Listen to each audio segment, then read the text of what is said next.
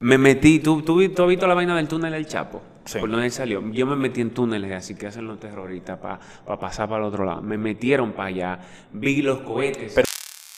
Como tú sentí con Charlie que con quien tú estás trabajando, eh, el, tu director, tu compañero, como que esa fricción. Hubo gente que se salió, gente, talento, gente, actores que se salieron de la sala por lo fuerte que era.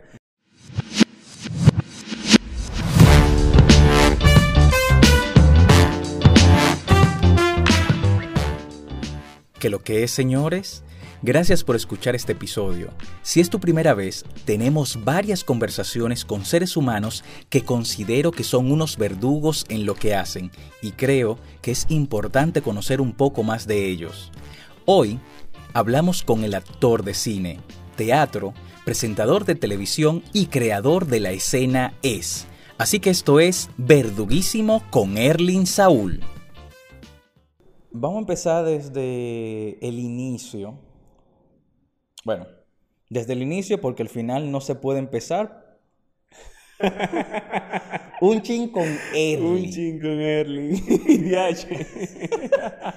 Tú tienes pila que no lo hacen. Me dejaste como que, yo como que he escuchado eso. sí, tengo mucho que no hago un chin, ¿no? ¿Por qué tú... eh, Bueno, tú tenías una etapa de que era youtuber. O sea, hay que Intenté, decir, intentaste ser youtuber. O sea, ¿de dónde surgió? ¿Por qué surgió? ¿Y por qué tú no lo seguiste? Bueno, ah, surgió porque a la gente le gustaba un poco lo que yo estaba haciendo en televisión, ¿verdad? Y ya que eh, dejé de trabajar en televisión en el 2013, pues, aunque fue mucho después, fue en el 2018-17 que empecé a, a- a empezar eso de youtuber, me inspiré, conjun- conjunto, hice de hecho varias cosas con Zeni Leiva, y dije, déjame ir por aquí, y veo que, estaba dejándole a mucha gente, por ahí podría, po- podía drenar la, creatividad, esa gana de hacer arte, de seguir informando con contenido que entiendo yo bueno, saludable, Ah, y me, me tiré a eso, vamos a youtuber, vamos a tripeándolo. Eh, no lo continué luego porque uno como que se cansa, pero sí entiendo que hay que ser perseverante y, y seguir creando. Pero luego llegó el otro proyecto, la escena es, entonces Sí, sí, sí. demandante. O sea, que es que es que una pela, o sea, porque te tocaba realizarlo, estar frente a la cámara, editarlo, publicarlo y, y poner a que, que la gente le le dé like o que lo vea, que lo comparta. O sea, es una pela. Todo, Iván, y, y en televisión venía también de hacer eso, porque yo era talento, pero no solamente talento que iba y se aprende un guion, sino que también yo me fajaba en producción, me fajaba editar mi propio un chin que salía en televisión. O sea, tú mismo lo editabas, no era los editores del programa. No, no, no. ¿Y por no. qué? No, no, no, porque era demasiado contenido que tenía en aquel entonces Stop. Por ejemplo, Zeni editaba su segmento, Gerald editaba su segmento, yo editaba mi segmento y si podía ayudar, pues ayudábamos. Pero era demasiado, en una hora era demasiado el contenido que ofrecíamos, el poco tiempo que nos daban de edición, entonces ayudábamos, eh, le ganábamos tiempo al tiempo eh, con eso que hacíamos. Una pela. Mira, Ellen, aquí, o sea, esto es sin filtro. Sí, no, yo esto, visto vaina. esto aquí tú puedes decir mala palabra, todo lo que tú quieras. Ay, santo. Mira, ¿qué ha cambiado de ti, Erling, desde que yo te conocí? Creo que fue 2008 o 2009. Ocho. Ajá, 2008, cuando tú estabas en el taller de, de Enrique Chao. Al Erling de ahora, después de la pandemia, 2021. Bueno, después no, durante la pandemia, porque todavía seguimos. Mira, eh, yo creo que, ¿qué tanto ha cambiado? Yo creo que en lo profesional, más profesional, menos, menos amateur que en aquel entonces, eh, que sé lo que quiero también, ya no ando haciendo todo, todas las cosas porque uno pasa esa etapa. Claro. No, ah, yo creo que más que nada sí, pero yo creo que sigo siendo el mismo niño ingenuo, soñador, que, que, que, que mira proyectos grandes, trabajar con amigos, seguir creando cosas con amigos, dando oportunidades también a los nuevos que vienen. Eso siempre ha estado ahí. Creo Bueno, y que ahora tú tienes barba. Tengo bueno, cabello. tengo alba, que no tengo el cabello ahora larguísimo, Claro. lacio. Sí, no, físicamente. Diablo, ¿tú te acuerdas de una foto que nos hicimos nosotros en- allá en Cinemateca? Los dos de que hay.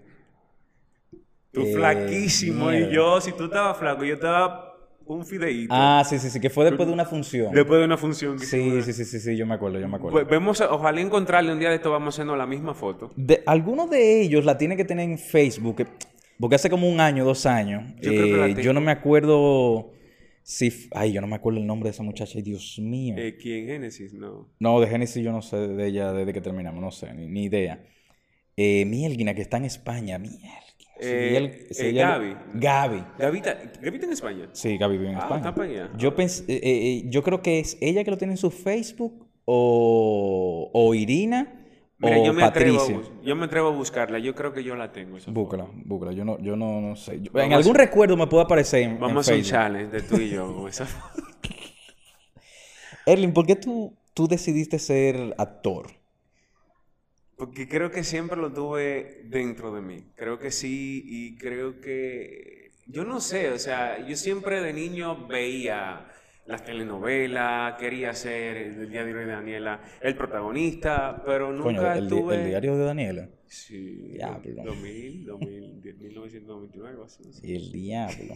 Llamaba la pandilla por, por el barrio. Claro. Buscaba obviamente a la más linda, que sea Daniela, etcétera, etcétera. Entonces, eh, no tenía, nunca tuve esa, de chiquito nunca tuve ese acercamiento y, y- y de hecho cuando empecé a estudiar no era ni siquiera para ser actor. Yo empecé a estudiar era para controlar mis nervios y mi timidez, para tener mejor rendimiento en la universidad y, y- y- en lo que me vaya a dedicar. Entonces, por ahí fue que tú decidiste tomar clase. A raíz de un cortometraje que hice en el 2008, en marzo de 2008, Curarse en Salud, y a la gente le gustó lo que hice. Iban sin ninguna clase, hice mi casting, me quedé eh, en ese corto, a la gente le gustó y yo dije, coño, vamos a... La primera. Vamos a... vamos a... Vamos a tomar un taller a ver qué es lo que es con esto. Y estaba buscando siempre a Laura eh, García Godoy, Ajá. desde el 2007, y nada con Laura, nada con Laura. Y di con Enrique Chávez luego de ver una función donde participó. sabes, es, que, el- es que Laura García Godoy es complicada. Mira, yo tengo que hacerle un podcast a ella. A uno con Laura. Tú sabes que a Laura yo me le metí en el 2014 en una clase. Soy- se, escucha- se, se- se va a escuchar feo. Eso que tú acabas de decir. Yo me le metí en una clase. Ah, ok. sí, porque. Sí, me le metí en una. Yo tengo fotos por ahí y dije, Laura, yo soy Erling Saúl y yo soy el que te escribe a cada rato que quiero tomar un curso contigo. ¿Qué es lo que vamos a hacer? Y me quedé la clase entera. Nunca se dio. Eh, quizás por lo mismo que tú dices, que por asunto de horario, con Laura. Yo tengo que no la veo desde la desde que hicimos eh, Radio Bemba, creo que fue 2013-2014. Ya, que sí. no la veo. Que no la veo en persona. No, por las redes. Uno, Sí, sí, sí. sí, Con Esteban y todo. Entonces tú. O sea, tú entraste a la clase, te metiste en la clase, pero no tomaste la clase. Me quedé como espectador para ver qué es lo que. eh, pero luego, porque nunca se abre un curso o no Ujú. coincidíamos en tiempo con los cursos que ella llegó Ok. a abrir luego de eso, que hace mucho que Laura no abre un, laboratorio de esos que yo Ujú, ujú. Y eso pasó con ella. Me quedé con Enrique Chávez y después de ahí he estudiado con pila de gente más, tanto Entonces, como fuera. tú la- o sea, tu primera clase fue con Enrique, entonces. Sí, totalmente. Con Me imagino que tú te enteraste igual como por las redes, porque él publicaba vainas. No, me enteré por María Angélica Oreña, que tomamos Ah. un curso eh, Sí. de la universidad de publicidad. Eh, tomamos publicidad juntos en el 2007 y en el 2007 de octubre ella se graduaba del taller y yo la fui a ver, Sueños de una noche de verano. Sí, sí, sí. Esa. Y de ahí me quedé como que, ah, hice los contactos, vi a la Pinky, que fue la Pinky de la Claro. esa de, de televisión que me tengo mi foto por ahí y luego averigué con Enrique y tomé mi, No, chévere. mi año ahí. Mira, tú eres actor, tú diriges, fuiste presentador mucho tiempo, eh, creador de contenido, tú escribes, publicista, asistente de dirección. ¿Con cuál de todas esas tú te sentías, porque bueno, obviamente no las haces todas actualmente, tú te sentías más cómodo? O, si te ponen a elegir de todas esas, ¿cuál tú te que- ¿con cuál tú te quedas? Actor. Con actor. Sí, sí, sí, sí, sí, sí, sí. Yo vivo y yo no, a mí no, los demás no. Y de hecho, fíjate que es lo que sigo haciendo. Y, y, es, y tú mencionabas lo de dirigir. He hecho cositas y como que me, me gusta, pero dirijo porque a veces no puedo ser actor. Entonces, lo que llevo como actor lo, lo, lo, lo visualizo en otro. Escribo porque a veces no siempre soy actor, entonces escribo historia o para actuarla yo o para, entonces, ¿me entiendes? Va como que todo eh, eh, ligado de la mano. Me metí a presentador no porque quería ser presentador, de hecho gente decía que yo no podía tener un micrófono en la mano. ¿Por qué? Eh, porque entendían que yo no tenía talento para eso. entendían que yo no tenía talento para eso y me metí en un reality show porque tenía ya estudio de actuación y iba a utilizar esas técnicas, esa, eso que había aprendido, iba como a construir un personaje. Que eso fue novela y más. Ajá, buscando el nuevo talento de novela y más es Reality 2011. Y, y todo tiene que ver con la actuación. No, claro, claro. Con Ok, con eso que tú mencionas de que te, te, metiste el reality de novela y más, que después se convirtió en Stop, creo que. Sí, duramos seis meses como novela y más. Eh, yo no gané, quedé en segundo lugar. Sin embargo, la producción se quedó conmigo y con otro compañero. Duramos seis meses, dos meses fuera del aire y nació Stop. ok, pero eso tú lo tomaste como un, un polín, me imagino, para otra cosa. Sí, sí, sí. Y una vez salió inclusive en la prensa algo que yo utilicé en la televisión para venderme como actor. Y un colega de nosotros como que no le gustó eso. Recuerdo esa vaina. Pero sí, sí, sí. Utilicé el medio de televisión como para venderme como actor. Sin embargo, a la gente le gustó lo que estaba haciendo. Yo me estaba sintiendo súper cómodo. Y tengo la facilidad de ser presentador, conductor. Más no lo he estudiado. Tú sabes, no he estudiado comunicación social, estudié publicidad, me gradué de tal, ah, locución sí estudié, y como que la cámara y yo nos llevamos bien y puedo fluir con una oración. Claro. Y tú sabes comunicar. Cuando yo te conocí, Erling, tú tenías eh, cierto problema con, en la voz. Media lengua. Media de... ¿Te acuerdas los ejercicios que nos ponían a ustedes? Yo no hago... Sí, sí, sí, sí, me, acuerdo. Yo sé que tú te operaste de eso. en el 2008. Tú, obviamente, o sea, no si tú estás en los medios, eso te va a ayudar porque tú vas a hablar mejor. O sea, yo creo que el único medio, media lengua, para la redundancia, ha sido Noel. Noel Ventura. Ah, Noel. Sí. Y eso, aún así, él ha sacado el provecho a eso porque él es comediante. Sí, sí, totalmente. Pero tú, tú pensabas en ese momento que ah, si no te hubieses operado, no hubieses tenido esas oportunidades.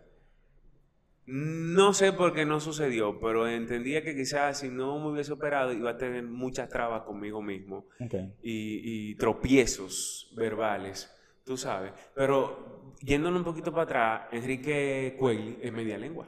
Sí, sí, sí. Ah, ¿verdad? Enrique Cuelli es media lengua. ¿Verdad? Pero él lo controla muchísimo. Sí, sí, sí. Tú te das mucha cuenta cuando Irving eh, empieza Viéndolo, exacto, o sea, viéndolo en televisión y cosas así, no se nota, pero cuando... Las veces que he hablado con él y vainas, coño, sí. Sí, sí, sí. o sea, y, yo, y, mira que yo no me, daba, no, me daba cuenta. No, sí, de verdad, en un momento yo no me daba cuenta. y de hecho, el mismo Noel un tanto te das cuenta cuando lo tienes como que ahí mismo. Sí, sí, sí, pero eh, o sea, actuando, porque hemos hecho varias obras, no se le nota. No, no, no. O sea, una vaina rarísima. Pero lo mío era fuerte, Iván. O sea, yo te, ahora te digo carro rojo. Antes era carro rojo. Dime tú. ¿Cómo iba a agarrar un micrófono con claro, esta lengua? Claro, no, te, iba, te, iban, te iban a hacer pilas. Me sacaron esa lengua, Iván. Mira, recuerdo. Hasta aquí yo no sabía que esa lengua se estiraba tanto. Pero tú no tenías anestesia. Sí, tú eh, tenías sí, sí, local. pero tú sabes consciente. Entonces me quitan los frenillos, pero lo tenía de punta a punta. Y me quitan los ¿Y cuánto es el tiempo de recuperación de eso? De eso, yo no creo que. No recuerdo, pero no fue mucho. Y el asunto de, de la de, ¿cómo, de rehabilitación o tú, como que. del lenguaje eso también la doctora me dijo que como yo tomé la decisión y, vi ese problema, pues a mí se me va a hacer más fácil. Okay. No tenía que ir a rehabilitación para eso. Entonces con ejercicio, locución, me, lo tomé luego. Yo mismo también con el asunto del corcho, el lápiz, teatro me ayudó muchísimo. De hecho, eh, ya voy a salir. Yo tomé locución, pero entiendo que el teatro me ayudó más a dominar mi voz o, o el asunto de la locución que la misma locución. Sí, me imagino que por lo mismo ejercicio que se hacía de la voz, eso, lo del lápiz, esas vainas. Eso ayudaba muchísimo. Mira, tú hiciste Habitación 77, Navidad.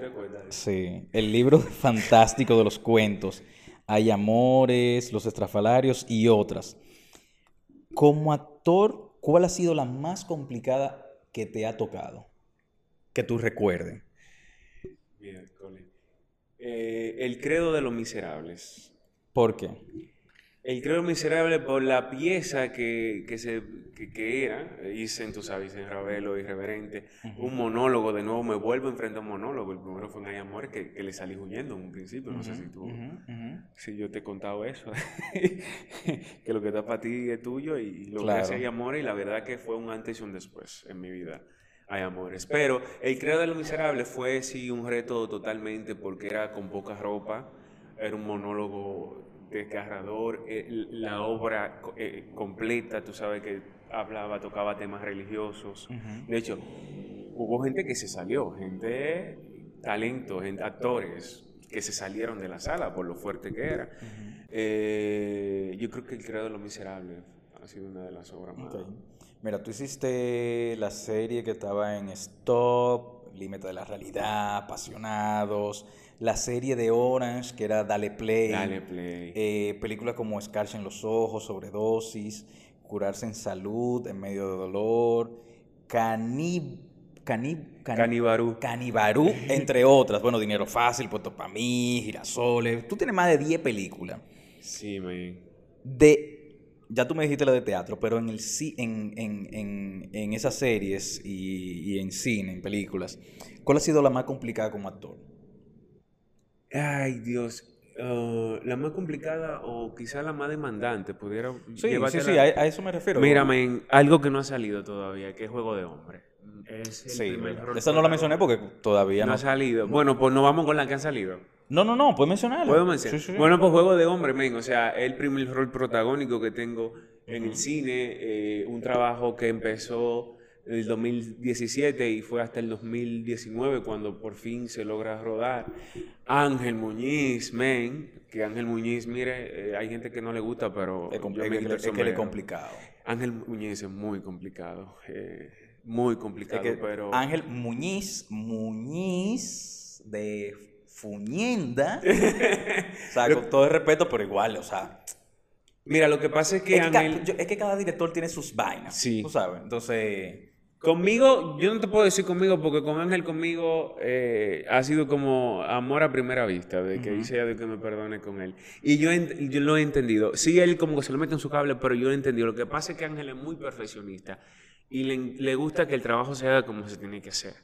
Y yo rodando, con colegas, coño, Iván, te pagan para que te aprenda el texto y tú no llegas el día de la filmación con tu texto. A mí me contaron esa historia. Me imagino que muchas historias, o eso es muchas. No, pero esa que tú acabas de mencionar me la contaron. Que tuvieron que repetir, va a repetir una escena, un actor no se, no se aprendió. Sí, texto. fueron varias, ¿eh? No sé cuál de ellas te contaron, pero... Bueno, una que él salió encojonado. Dejó el rodaje. Bueno, eh, eh, esas cosas sucedieron. Y en la película anterior también. Concho, Iván, Qué fuerte. tranquilo. ¿Qué fue? Eh, mira, eh, entonces yo entendí eso con Ángel, pero esa película, Iván, por, por- por la historia que es, el personaje, es una evolución. O sea, yo paso por tres etapas del personaje. Eh, y, y la presión de ser primer protagónico con Ángel Muñiz, rodeado de todos los actores con los que estaba, fue como que la película más demandante para mí. Un mes totalmente, un mes ensayando, desde las 7 de la mañana yendo a- al estudio Quitasueño, practicando béisbol, que era una de las cosas que más me asustaba no lograr, porque yo no juego pelota y el personaje juega pelota. Y aunque tuve dobles, hay jugadas, ya yo vi la película un crudo, hay jugadas que tú piensas que es el doble y soy yo. Y yo me quedo, mierda, coño, lo conseguimos. ¡Uepa, súper! Y, y escenas desgarradoras totalmente. Y aprenderte texto, Iván, de casi dos páginas. Sí, yo sé, complicado. Que a, que a Ángel le encanta eso. Y Ángel, ay, ay, ay. Ángel, Ángel me llevó a mí esa película. Yo salí de Adiós que me perdone como el único actor, aunque no era mucha participación tampoco, no me voy a dar bombo por eso. Pero Ángel lo dijo. Del único actor que nunca se le equivocó. Y esa vaina a él le gustó y de ahí me vio a papá en una escena. Ese fue mi casting para ese protagónico, porque tú una vaina te trae la otra. Pero juego de hombre, pronto, pronto. De hecho, pasaron, en estos días voy a, a- a- creo que voy a, a sacarlo. doblar. Ah, A doblar unas cuantas. ah una cuanta escena. Ah, chévere, chévere. Sí, sí. Mira, Ah, Eh, perdón. Ajá. Hay desnudos. Ah, ok. Iban hay desnudos y eso también se trabajó. Pero no, no, no hubo doble en el desnudo. No hubo doble. Tú ahí desnudo. No frontal, no, eso se, se trabajó y se cuidó, pero hay, son dos, creo que se llevaron uno. Pero hay dos desnudos ahí. Ah, ok. Entonces eso también lo, lo hace más demanda. Las tripas afuera. Mira, volviendo un, un- eh, un poquito para atrás con... Lo del podcast siempre, siempre es esto de volvemos para atrás, vamos para Sí, adelante. no, no. Y así, eso es una Yo te saco de la pregunta y me voy. Esto es así. Eh, volviendo con el teatro, ya tú me dijiste lo que una de las que fue más complicada eh, tú como actor. En, de las obras que tú has hecho, ¿hay alguna que tú dices, mierda, pero qué complicado? No como actor, sino como las si- situaciones que hayan pasado, que tú dices, ¿por, por qué yo me metí en esta vaina? O, mira, esto pudo ser así, asá, pero el director no, no, no, no lo coge esa. Que tú recuerdes. Fíjate, Iván, que no. eh, yo creo que eh, la, la- la- respuesta. Pero no, te lo digo con toda sinceridad. Yo creo que cada, cada espectáculo, cada obra que yo he hecho, como que ha tenido su, su- su situación. No puedo meter una dentro de, de eso que, que me preguntas. Por ejemplo, Habitación 77, una obra enredada y complicada. Y te juro, Iván, que hasta el sol de hoy o años después fue que yo entendí lo que yo estaba haciendo en esa obra. Luego fue que No yo me- entendí que, que los tres personajes en la escena que me tocaba representábamos a tres partidos políticos y a tres dirigentes. Te- yo sé que quizá tú o dos más, de lo que recuerdes, entendían la obra. Ellos lo hacían, pero no lo entendían. Exacto, como que vamos a hacerlo, pero yo, ¿qué yo estoy hablando? Yo no sé, la a la gente le gustó la obra. Yo no sé, o al menos yo. Yo no me acuerdo. Yo, yo nunca vi la obra. ¿Tú nunca escena. viste habitación? Es muy raro que yo vea las obras eh, en función, siendo yo como director o ayudando y vaina. Yo siempre estaba como o atrás o salía, por por ejemplo, salía a fumarme algo con Giancarlo, que era el director, Sí. eh, o con Enrique, chao, eh, y ya, y volví y entraba y ya. Pero yo no la vi, en función yo no la vi. Función Bueno, no la vi. pues Habitación 77 fue una de las obras que yo di, miel, ¿y, y dónde que estoy? Por lo abstracto, los- lo profundo que era. Aparte el proceso de ensayo, Iván.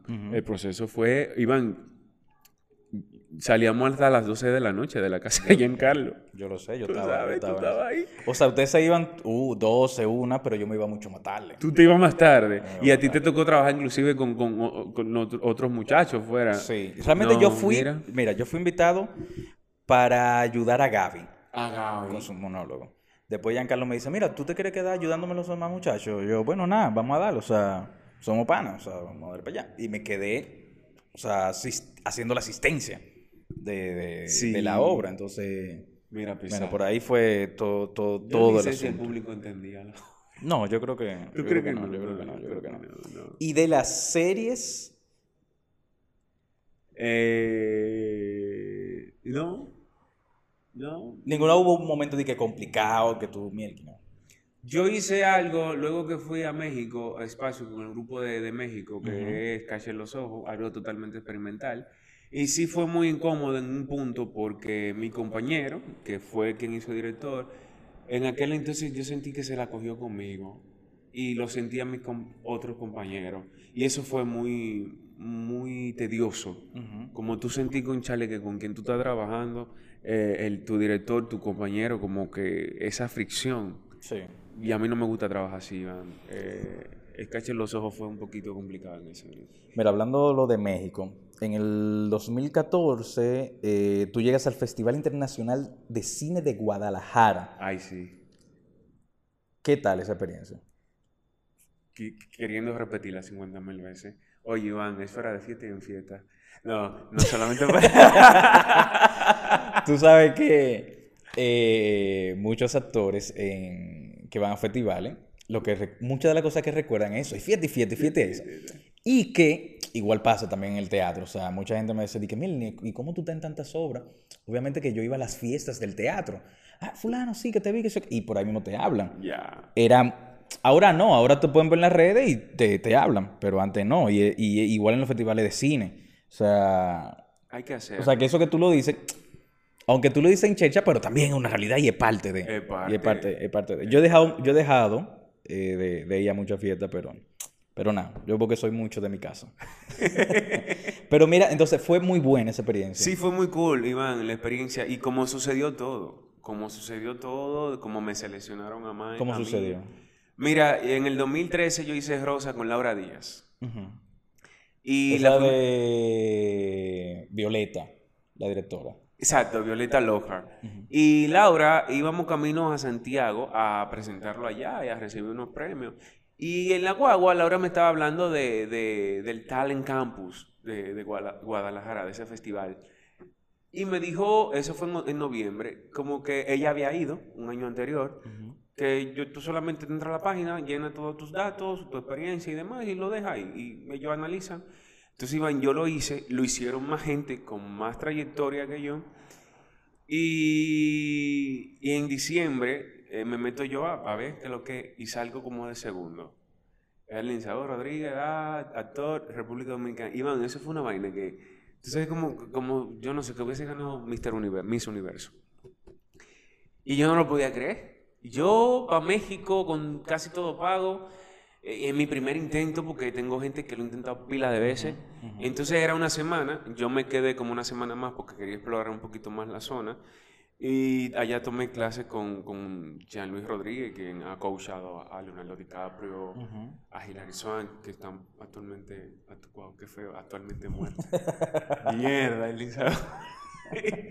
bueno, eh, tomé esa clase, fueron tres días, pero conocí muchísima gente de diferentes países, Era- éramos 80, de Latinoamérica, de España, eh, muchas fiestas, eh, hice relaciones allá también. Eh, llegué a obtener un guion, que de un proyecto que no, no se ha hecho. Llegué a tener un guion de, a través de, de- de contactos allá. Y es una experiencia que me encantaría repetir. Y que también se la, se la ¿cómo se llama? Cuando tú la a otra gente. Cuando tú lees. Cuando tú le dices a otra gente, te- se, que se la recomiendo a Ah, una recomendación. Una recomendación, exacto. Mira, hace unos años eh, tú estabas en otro festival y me acuerdo, me acuerdo como ahora que hablamos y yo te pregunté que qué tal la, la experiencia en ese país árabe eh, y hay algo que tú me, me hablaste de unas bombas y que hubo un día que sonó una alarma. Yo no sé si era la primera vez que tú estabas, porque tú fuiste dos veces, creo, Sí. en el festival de Jerusalén Jerusalén, Israel. que, tu- que tuvieron más o menos, creo que, esto es lo que recuerdo, que como que evacuaron y tuvieron como en un búnker Sí. por un tiempito. Que esa- yo no sé recuerdo si fue tu primera experiencia o fue la, La segunda. primera, Iván. Supongamos que fue la primera. ¿Qué tal ese, esa primera experiencia en el Festival de Jerusalén, más que haya pasado eso como tu primera también experiencia fuera de tu país, en Tan situaciones que ellos viven normalmente, y partiendo de eso que tú viviste, ¿por qué decidirte ir una segunda vez? Bueno, Mire, varias preguntas, vamos a, ir, vamos a ver si... Vamos a ver, vamos a ver. Mire, lo primero que yo soy un atrevido. Hoy en día yo me pongo a yo me siento y digo, tú eres atrevido, Lin Saúl, tú, tú eres arretado. Tú dices que no, pero sí, porque hacer ese viaje es una frecura. Lo primero era que yo no sabía la situación que estaba sucediendo allá o qué pasaba. Yo era ignorante totalmente de, de los conflictos eh, que hay con Israel, con todo lo que les rodea, con Líbano, con Siria, con Palestina, con, hasta con Egipto. Y, y lo que tiene el mar. Con el único que no tiene conflicto con el mar, pero después por todos lados. Iban, entonces yo voy, me invitaron al festival, a, presentamos Rosa, aparte también había otro proyectito ahí que se estaba hablando, y yo me fui para Israel. Eh, el festival, chévere, y un día me dejaron en casa de un costarricense, y empieza a sonar una alarma, "Uh", y yo pienso que una ambulancia. Pero las personas que estaban ahí adentro, que éramos como cinco, empiezan a, "Pa- párate, no, no, che. Y yo me empiezo a, ¿qué es lo que está pasando? No, que están tirando. Y yo, ay, me dio el tequeteque, casi me daba. Y el costarricense me dice que, che, tranquilo, tranquilo, no pasa nada, no pasa nada. Pam, me hice de una guerra, Iván, lo que yo vi en la película de, de norteamericana. Entonces, nada, nos metieron a un búnker, que en todas las casas hay como un espacio que donde si explota una vaina no cae, ahí su- supuestamente no va a pasar nada. Y yo entonces choqué con la realidad. Aquí en mi casa, yo duré como veintipico días, aquí en mi casa nunca supieron nada. Llegaba la noticia, pero decía que todo estaba bien. Pero, o sea, desde el día que llegué, desde el segundo día, tercer día que llegué hasta que vine, eso era cuidero en la calle, durmiendo, Iván. Había que levantarse para meterte en un búnker. Yo tengo videos, Iván, yo nunca lo he publicado, donde... Y no lo he publicado también, Iván, porque por ignorante yo me salgo hasta riendo en los videos y, y entonces como que me da vainita, tú sabes. ¿Por dónde lo voy a subir? Iban grabando cómo un cohete de allá venía y cómo entonces Israel se lo, se lo explotaba en el aire. Entonces la gente tiene que recordar porque no se sabe dónde va a caerlo. Como pasó con lo de China hace poco. Claro. Eh, con el cohete ese, que estaba todo el mundo mirando para arriba, para dónde era que iba a caer. Y eso sucedió en aquel entonces. Sin embargo, me gustó. Me gustó Israel. Vi que no es tan peligroso como lo vende en la prensa. Si sucede en pila de vaina, allá, eh, yo creo que el ladito más peligroso es del otro lado. Y estuve. Y estuve allí. O más para allá, yo creo Irak, Irán, que sabemos que son bastante fuertes, porque yo estuve del lado árabe, Palestina, estuve en Belén y estuve entonces del lado de Israel. Pero a mí me gustó, Iván, me gustó muchísimo esa situación allá. Y vuelvo entonces al otro año, pero a estudiar. Yo duré como 19 días en un, en un curso, porque me estaba preparando para un documental que se iba a hacer, y entonces me estaba preparando para eso. Y volví, me, me di unas vacaciones y me encantó todavía más. Y cruzo los dedos por tener cuarto, porque hay que tener cuarto, Claro. para ir para allá. Y por tener chance de volver de nuevo a disfrutármelo. Porque en verdad no me lo disfruté. Si No, yo no, voy me a... imagino que con la situación, o sea, yo ni yo me lo disfrutara. O sea, Pero- si yo escucho un... A mí me da una vaina. Pero tú sabes qué pasa conmigo, que cuando yo voy a estudiar, yo me enfoco en esa vaina. Yo no... Yo Está no bien, que- Eli, yo me puedo enfocar. Pero si a mí me dicen, salgan todos, que si o qué, que hay un atentado, ¿qué maldito estudio yo voy a atender? O sea, yo lo que quiero es salvar mi vida. Sí, y sin embargo, en la segunda vuelta que hice hacia allá, me metí... ¿Tú, tú, tú has visto la vaina del túnel del Chapo? Sí. Por donde él salió. Yo me metí en túneles así que hacen los terroristas para pasar para el otro lado. Me metieron para allá. Vi los cohetes. Pero ahí. te metiste para allá para conocer o Pa' fuera conocer. huyen- huyendo de, de vainas. No, no, para conocer. Ya esos son túneles que se quedan ahí como, como no sé qué vaina, no tengo la palabra ahora mismo. O sea, como parte de la historia. Parte exactamente para que la Ah, gente no, ah, ok, así sí. Tú sabes, tuve cerca, estuve eh, increíble. por- y por eso te digo que me gusta, independientemente, y ojalá que sí que termine el conflicto que hay entre esa gente, por la historia que tiene esas tierras, por como, imagínate que sea Villamella y Santo Domingo lo que estén en conflicto. Pero que también el Distrito Nacional, villas agrícolas que queda en el medio y que pertenece a, esta parte, esté en conflicto con el Distrito Nacional.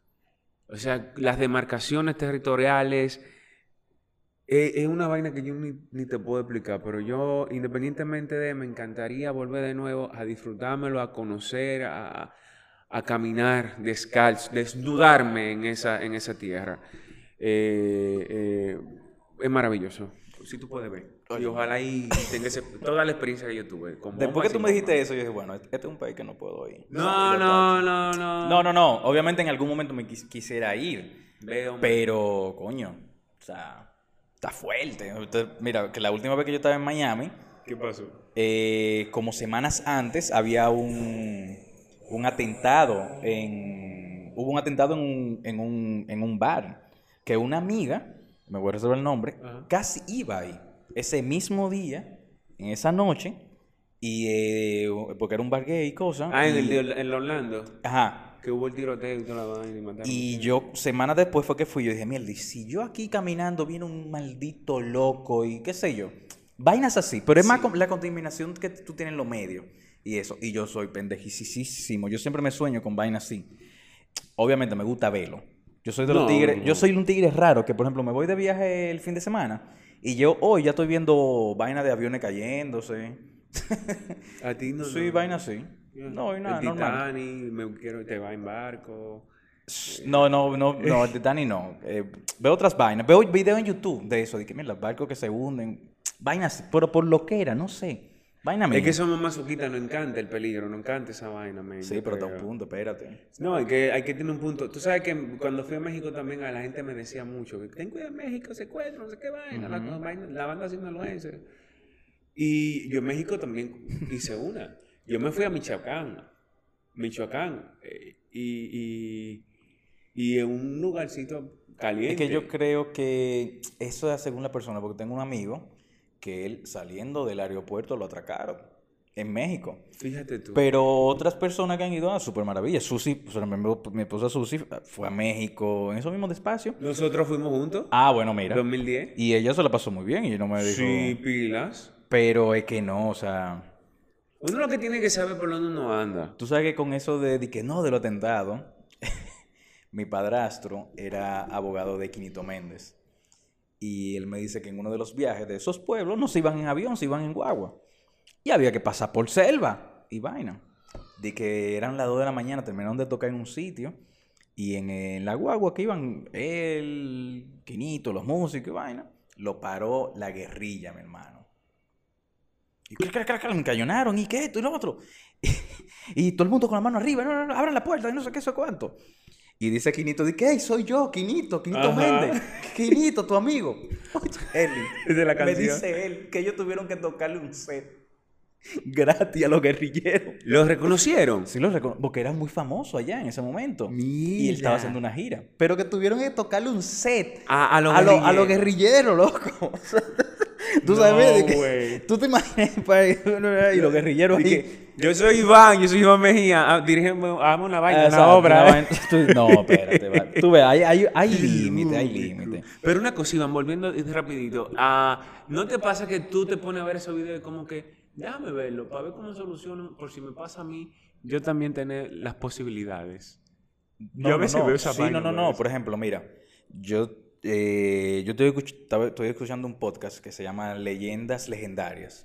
Y lo empecé a escuchar porque vi un episodio de ellos que estaba hablando de la matanza de Columbine en los 90. Yo toda esa vaina de matanza y, y atentados, que hay documentales, yo me lo veo todos.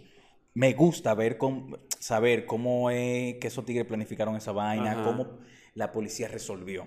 Y empecé a escucharlo y igual me veo todas las series y películas que son basadas en historias de la vida real y de guerra y toda esa vaina, porque me gusta ver cómo este tipo, esta tipa eh, resolvió tal cosa, Exacto. o cómo la policía resolvió tal cosa, o cómo este tigre tenía esa mente tan brillante, pero pasé lo malo y el por qué lo hace, porque son vainas que tú dices, coño, no había necesidad, pero hay una vaina mental Sí. que ese tipo, esa tipa lo hace. Y sí, sí, no, yo lo, yo lo, yo lo veo, ve o sea... una cosa así, con esa tónica. Pero una cosa es verlo y otra cosa es tú vivirlo en el momento. O sea, yo no me imagino en un mall. en Estados- Bueno, pasó recientemente unos atentados el mismo día en Orlando y otro en Nueva York. Yo dije, bueno, ya, ya no hay pandemia en, en Estados Unidos, ya, ya volvieron a la normalidad. Oh, en estos días. Sí, en estos días pasó. O sea, yo no me imagino verme en una situación, yo agachado en un mall y que tú te pla, pla, pla. Yo dije, mierda. No por que- lo que me pueda pasar a mí, porque obviamente, sino es que me quedo pensando, dije, mierda, que yo te solo, y yo, mierda, mi familia. Coño, ¿cómo se va a sentir? Sí. Susi, ¿cómo se va a sentir? Yo dije, mierda. No tanto por uno, obviamente da miedo, pero yo pienso más en eso, mierda, mi hermanito, que no sé qué.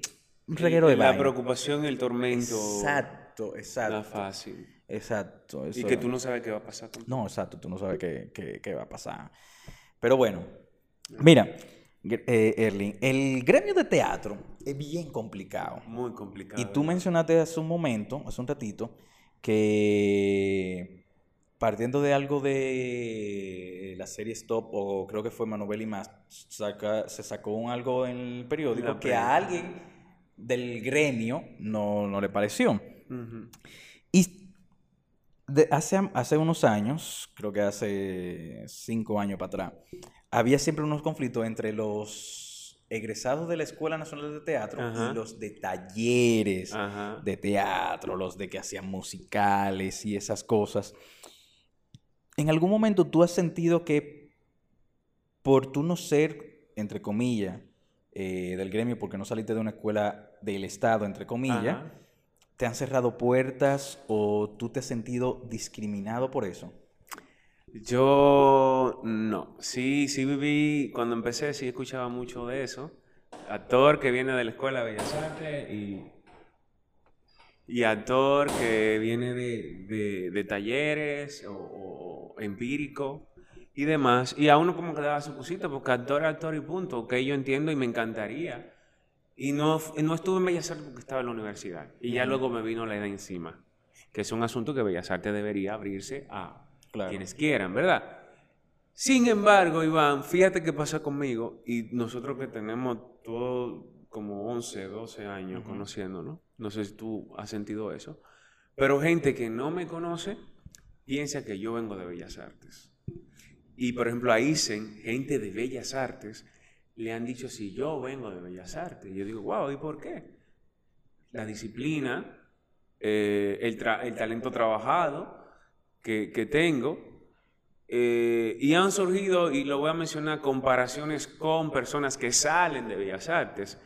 Y eso me da a mí decir que, ok, respeto, me pongo muy contento, Iván, cada vez que me toca trabajar con alguien que viene de esos tres años y pico, fajado, porque aprendo muchísimo. Pero eso no quiere decir que tú eres más que yo. No, claro. Ni que yo soy más que tú. Ni porque yo haya tenido más oportunidades me haya creado más oportunidades, sea más que tú. Que, que, que te has sentido inclusive menos, porque muchos se sienten menos, de que te has quedado con tu arte, con tu pasión que tú no quieres hacer, porque esto fue lo que te enseñan o para esto que tú quieres hacer arte. yo, yo respeto y me encanta, como, como te digo, eh, cuando me, me tomo clases con personas como tú, que viene de Bellas Artes, el mismo Giancarlo, que nos sacó la gota gorda, cuando hice me pone a actuar con, con, con Stuart Ortiz, nominado dos veces a, Premio Soberano Cassandra, un talentazo. Cuando estoy ahí puedo tener una conversación con Billy Martin, con Angie Regina, ¿me entiendes? Con, con Judith Rodríguez, con toda esa gente, yo me siento súper contento que vienen de Bellas Artes. Eh, y que la gente crea que yo vengo de Bellas Artes, digo, entonces, ¿dónde está la comparación? ¿Dónde podemos establecer? No, claro. Pero con eso que tú mencionaste, eh, de que a alguien no le pareció bien que tú hicieras eso, eso en cierto momento, de cierta forma, es discriminarte a ti. Yo, yo, yo, no lo tomé tan en serio, o sea, no me, lo, me, me tocó porque una gente que tiene más experiencia que yo, digamos, sí, sí, viene de Bellas Artes, y el, el, el título que de hecho fue el título que tú sabes que tú dices una vaina a la prensa no, y, hacen y pones un título. Y el título era Erling Saúl dice, creo que anda por ahí, que entró a la televisión para entrar al mundo de la actuación. Sí, sí, sí, yo me acuerdo. yo me acuerdo, yo me acuerdo de ese review. ¿Te acuerdas? Entonces, eh, la persona dijo que no, que no necesariamente no, porque él ha hecho y no ha tenido que entrar a la televisión. Yo respeto su, su punto, pero no es mentira que yo entré a televisión con herramientas de actuación. Eh, para ver qué lo que con qué lo que, que se me pega por ahí, porque del otro lado no me estaba funcionando. No, claro. Y fíjate que de una forma u otra me funcionó. Sí. Y le ha funcionado a otros. No, es que es, que es una realidad, o sea, funciona. Tú estás en televisión, ya, porque la televisión, aunque es, mucha gente lo vea así, yo por ejemplo, yo no veo la televisión local, ni noticia, nada, a excepción de que me digan, ah, vamos a hacer todo cosa especial. Mira, yo pregunto, ¿no está en YouTube? A ese punto, o sea, yo, Netflix, Amazon, sí pero televisión local. Pero hay una gran mayoría, que es eh, muchísimo más de la mitad de la población dominicana, que ve televisión local. Totalmente. Y es una realidad. Y por eso que se ponen, eh, entre comillas, figuras de televisión en películas. Porque trae, y es una realidad también, igual en obra de teatro. Yo, yo era muy ingenuo, Iván, y, tú me decías una cosa y yo me la tomaba muy a pecho y me quedaba y no dormía con esa vaina en la cabeza. Yo me he ido relajando. Eh, pero yo recuerdo que cuando terminamos una función de Hay Amores, la que hicimos en la JAFE, eh, un querido de nosotros, que en varias ocasiones me vio en comerciales y me llegó a decir, eso no fue lo que yo te enseñé. Y, y cuando fue a ver la función de Amores, me dijo, tú ven, eso sí, eso fue lo que yo te enseñé. Y yo me digo, ¿qué? Que tú no quieres hacer cosas comerciales, pero no por eso yo me tengo que privatizar, yo tampoco de... Pero hay una vaina, o sea, el arte, eh, hay un mal concepto de esa vaina de, comercializar. O sea, si tú cobras una boleta, es comercio. Es, o sea, tú tienes deuda, tú tienes que pagar esa deuda. O sea, siempre ha habido un mal concepto de eso, de que no, que el teatro comercial, el teatro no comercial. No, yo lo le significo teatro convencional. eh, teatro musical. Exacto. Pero todos son comerciales porque tú no haces... ah, bueno, hay personas que sí lo hacen gratis, pero de una u otra manera reciben un auspicio o patrocinio. Bien, pero es comercial.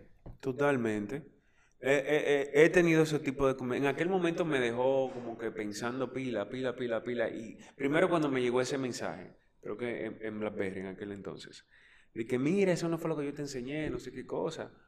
Y después entonces cuando nos, vi- nos vimos allá afuera eh, eh, en la explanada de, de- de la Escuela de Bellas Artes, me hizo ese comentario.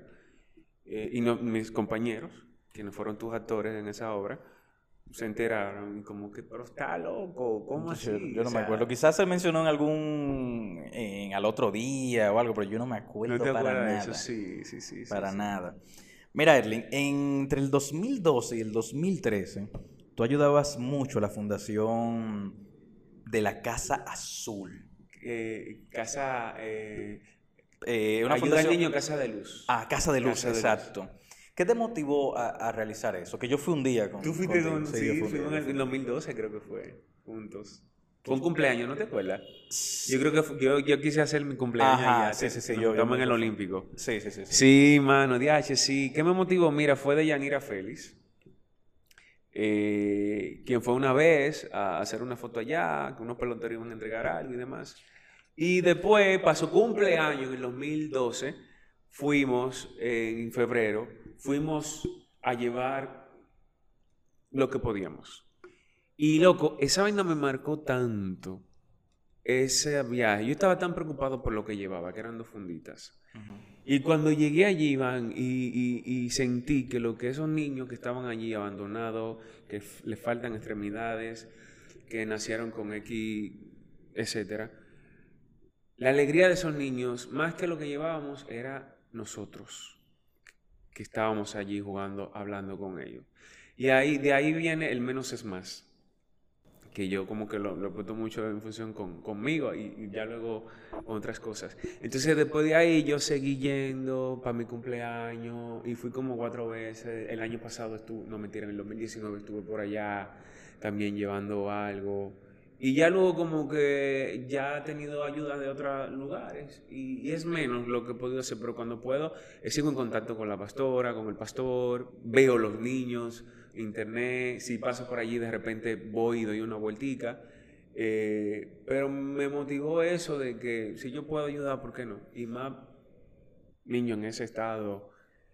eh, y lo seguiría haciendo porque fue una alimentación eh, a mi alma y para mantener los pies sobre la tierra y entender de que loco, tenemos pies, manos, No, estamos claro. haciendo lo que nos Claro, gusta. yo, yo, yo me acuerdo que fui, que nos juntamos en el Olímpico ahí, y Ajá. después fuimos en, en caravana Sí. para allá, que era creo que en el, no recuerdo el kilómetro de la autopista de las es después del cartódromo. Bueno, después del 14, no, para allá, no recuerdo el kilómetro.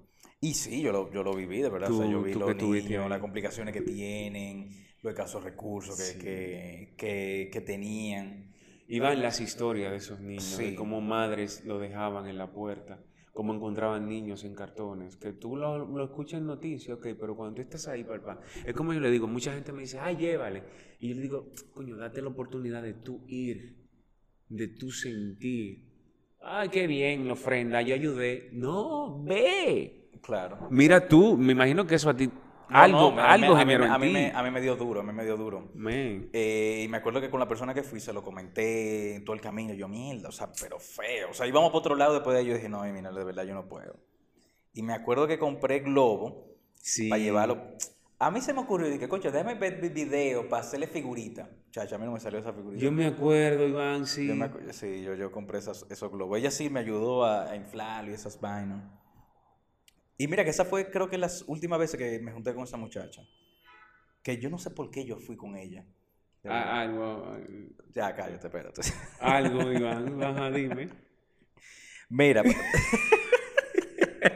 no me involucre. No, y no me voy a mencionar nombre porque tengo un nombre en la, le- en la punta de la lengua para ver si era ella. No, lo- cualquier nombre que tú digas no va a ser esa persona. No, No, dilo quién. no, no. No, no, tú lo puedes decir. No, no, porque si no es. No, no importa. No, no. eh, ella no va a escuchar este, este podcast. Eh, De verdad, ella no va a escuchar este podcast. Ah, pero yo tengo foto, la voy a buscar la foto. Pero no tienes el nombre. bueno, pero si la veo, quizás me acuerde. No creo. Voy a hacer un TBT con eso, te lo voy a subir. Está bien, está Y bien. tú me vas a poner el nombre ahí. Está, está bien, está bien. está bien. Eh, mira, tú mencionaste, bueno, cuando empezamos la conversación de, de lo de un chin con Erling, que tú lo empezaste a hacer en el, en el, 2017. en el 2017 en el programa. Ah, no, en el programa 2013. 2013. 12, 13. Entonces, ¿por qué llevarlo entonces al YouTube? Que eso no, no- se me olvidó preguntártelo ahorita. ¿Por qué llevarlo a- a- al YouTube y no llevar, por ejemplo, otra cosa? Sí, sí, tú sí- por- primero porque ya tenía, la gente, la gente ya tenía el unchin conmigo. Eh, me estaba asociado. Entonces, como que buscar otro nombre, como que, ¿me entiendes? Y ya yo tenía el bumper, no tenía que joder con otra cosa. El bus- llegar hasta un chin como segmento para el programa también fue un proceso. Porque Flavio Sosa nos dijo a todos de que, ay, háganse un segmento cada uno. Ceni, zona rosa. Sander, zona, no recuerdo. Gerald, más que deporte. Carlito, séptimo arte. Y Erling Saúl. Entonces yo no me veía encasillado como haciendo una cosa. Y ellos ya tenían como que los tópicos como que las vainas más altas. Yo dije, no, yo necesito algo que me permita hacer, a mí hacer lo que me dé mi maldita gana. Entonces, un chin de cualquier vaina, y por eso quedó un chin. No, claro. y ya lo tenía en la mano y dije, bueno, vamos a seguir con un chin. Y, y de hecho lo llevé después con amiga de nosotros, con Ingrid Cruz, Ajá. que estuve con ella ahí un tiempecito en su programa. Eh, después lo volví a llevar eh, en la televisión, pero igual en las redes sociales. Y creo que si se da la oportunidad, seguiría haciendo un chin Ok. en cualquier lado. Pero tú has trabajado con varios directores de teatro Ah. y, y de cine. Pero vamos primero con, con lo del teatro. ¿Cuál ha sido el más complicado que te ha tocado trabajar en teatro primero? Eh, Que tú dices, mira, qué o sea, lo que me está diciendo, o sea, coño, qué enredado, o sea, cómo yo logro ser lo que él quiere. O, mierda, este tipo, o sea, no estoy entendiéndolo. O sea, ¿por qué tenemos que ensayar a tal hora? ¿Por qué él me dice, mira, préndete esto para mañana? Vaina así, de lo complicado de algún director de teatro que te ha tocado. No tenía que mencionar nombre, sino como la No, lo puedo mencionar. Y de hecho te puedo mencionar con fulano tal, con fulano tal, con fulano tal, con fulano Está tal. bien, está bien. No, mira, por eso que dijiste, por lo mucho, pero yo estaba empezando. O sea, también era válida la pela. Eh, con- la experiencia con Giancarlo Gutiérrez fue pesada. Fue súper pesada. Eh, Enrique Chao nunca me dirigió, yo le hice la asistencia mucho, pero el- Enrique, aunque me dicen que yo empecé, yo lo conocí cuando estaba mansito, pero Tú que sabes que era fuerte. eh, tú eres la segunda persona que me dijo eso. Creo que fue Catius que me dijo que lo Cati. conoció cuando ya estaba como mamancito. Pero que que era fuerte Enrique. para mí seguía siendo fuerte. O sea, Sí, sí, o pero sea, él era de que va fuerte, pero Enrique tenía sus momentos también, ñoño claro. Enrique.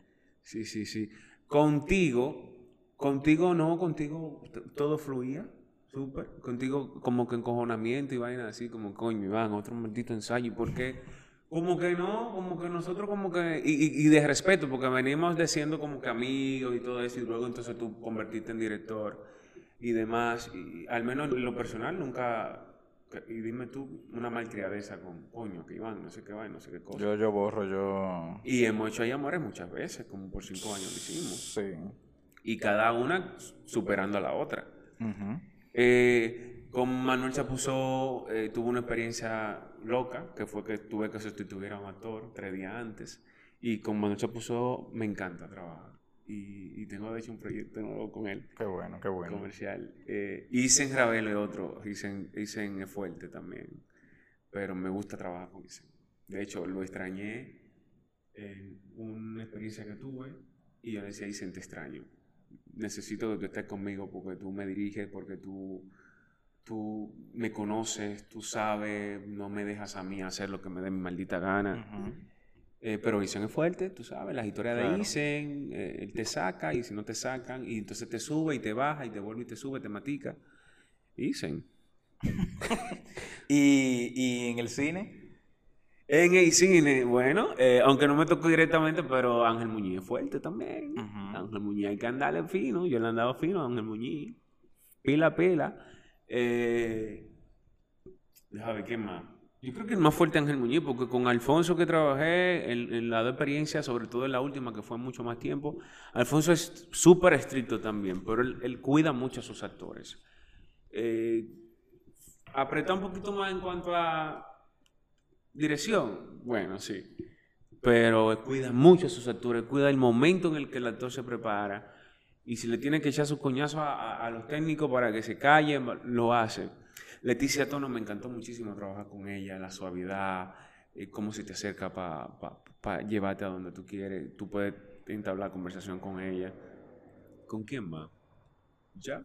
O sea, he tenido otras experiencias, pero creo que, que esos nombres... Y bueno, entre el teatro, televisión y cine, ¿cuál ha sido la mejor y peor experiencia? Entre todos. O sea, tú puedes mencionarla, mira, en teatro ha sido esta situación, en televisión esta situación, la mejor y la peor. Ay, concha, Iván. Es que no, no, no sé, como que, déjame ver, en cine... No, ninguna. Yo creo que eso que te mencioné en aquel entonces, que era amateur totalmente, esa fricción con ese director, compañero, de sentirte, coño, que tú, tú no sabes cómo actuar, tú no sabes qué decir, tú no sabes, y, si- y si lo dices de tal forma mal, si tú lo dices de tal forma mal, entonces no hay esa... Eso que, por ejemplo, mencionaba de ti, esa confianza, Sí, claro. esa conversación que tengo con Isen, con, con- con el mismo Ángel, con que, etcétera. Y en teatro, en teatro sí yo he hecho varias cosas, pero que fue mis inicios, que hoy digo, ay, no, ¿para qué yo me metí en esa vaina? Eso era un tiempo, pero al final fue un aprendizaje, o sea que no, no te puedo decir que fue una experiencia ah, grande, no he tenido hasta ahora. Y de mejor tú consideras entonces que la última película que tú hiciste, Juego de hombre. Juego de Hombre, la mejor. Juego de hombre, exactamente, sí. Por el completo. Porque me voy a Canibarú, me encantó que nos fuimos los todos como cuatro días a Nueva York y ya tú sabes que eso fue una vaina. De acabaste. Recojan. Y, y nos las pasamos súper bien, todos los muchachos. 1500 locos, Iván, tengo que, por el tipo de personaje que hice y cómo se trabajó y cómo la gente también lo, lo- lo aceptó y como yo cuidé mucho ese personaje, eh, que me fui a los Estados Unidos con mis uñas largas, me fui creo que a, a México también, no, ahí estoy hablando habladuría, a México no fui. A Estados Unidos con mis uñas largas, me montaba en mi metro con mi uña larga, todo el proceso construyendo a ese personaje, de ir al centro de rehabilitación, más o menos así que se llama. Centro de 28. Rehabilitación Psicosocial. Ese. Padre Villini. Padre Antiguo Villini. 28. Sí, yo duré mucho tiempo trabajando con ellos. Es verdad, tú Bueno. no, yo hice una obra con ellos, con pacientes. ¿Es verdad? y- sí, sí, sí. sí. Coño, pues, hay una señora que me dejó impactado. ¿Cuál? Que ella hace teatro. Y, y de hecho, hace teatro. Lucila. Debe de ser una chiquitica. Sí, que, que fuma mucho. ¡Ay, esa misma! Lucila. ¡Qué Ella- personaje, Iván! ¿eh? En la obra, ella hacía de mi madre. Ah. Pero déjame hacerte una anécdota. Cuenta. Cuando Gino, que es el director médico, Ajá. me contacta, mira, yo quiero hacer esta obra, ¿tú crees que no podemos unir? Ah, chévere, ¿dónde tú estás? En el 28. Mira, está bien, voy a coger para allá. Yo no había ido al 28, eh, Erling. Y yo me parqueo y veo una señora que va de la calle, va entrando. Y yo le pregunto, mira, este, porque yo no sabía, este es el lugar. Ah, sí, que sí o qué. Entro, eh, había una muchacha en recepción y ella sigue, ah, espérate, ella sigue, yo digo, bueno, una visitante, no sé. Entro a una oficina, sale, me llama, joven, venga, lo van a recibir. Hablo con Gino y eso qué.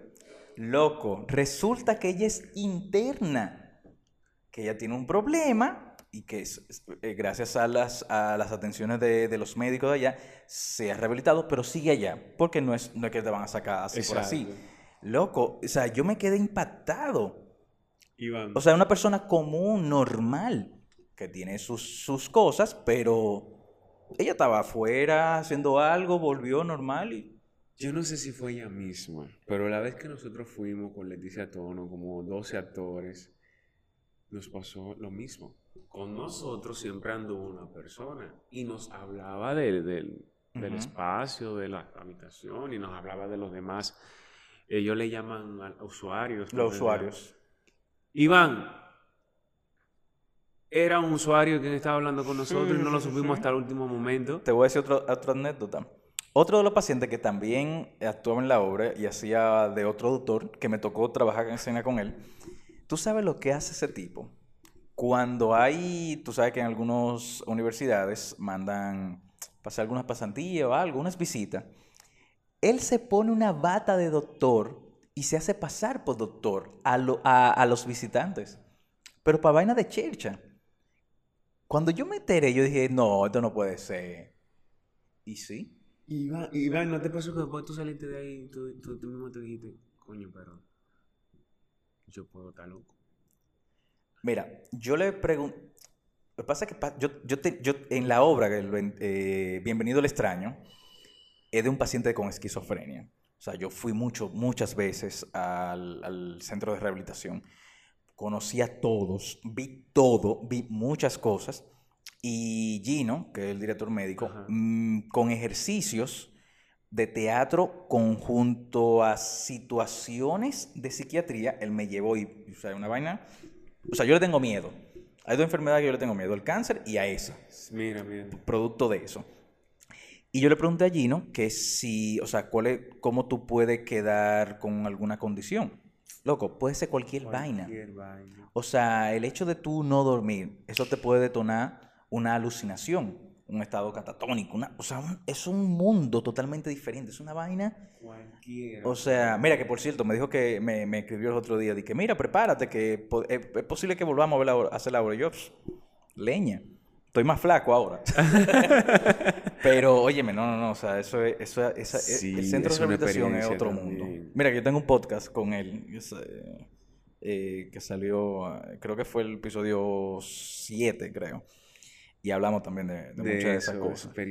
Pero, chévere. Mira, tú me dijiste al principio que dejaste de hacerlo porque ibas a empezar otro proyecto que es La Escena Es. Ajá.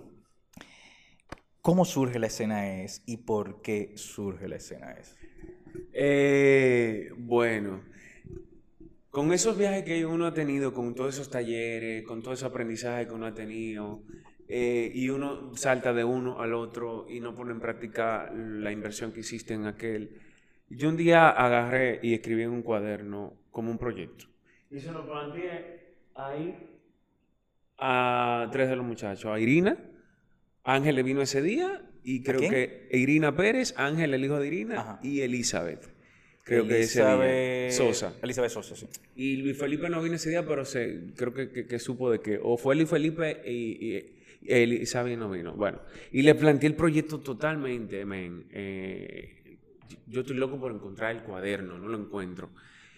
Y les dije, señores, mire, uno aprende vaina, tú aprendiendo una cosa, yo otra, vamos a ponerlo en práctica, vamos a hacer ese laboratorio entre nosotros para mantenernos. Eh, aparte de que venía viendo series españolas y donde veo un actor aquí, veía el otro, no era mucho tiempo de diferencia. Y yo dije, coño, qué maldito trabajo. Yo quiero lograr eso. Yo quiero lograr también verme diferente, inclusive. ¿Y qué te da eso? La práctica constante. Entonces le hice un plan de estudio, por llamarle así, tú que sabes, pedagogía y, es un plan de todo lo que íbamos a hacer. No se dio. Cada quien tenía un proyecto por aquí, un proyecto por allá, bueno, no se dio. Y un día eh, pasó un tiempo y dije, mire mi hermano, yo voy a hacer esta vaina aunque sea solo. Y empecé, hicimos Elizabeth y Felipe y yo hicimos la misma escena que la chica del cable. Prácticamente lo hicimos y después hicimos con Irina. y entonces la hacíamos como con tres meses por el medio. Grabábamos y no editábamos. Y, fue como que tomando forma. el proyecto ha ido tomando tan forma como si fuera una, una, bola de nieve. Y ha crecido. Y la misma gente que han entrado han dado ideas.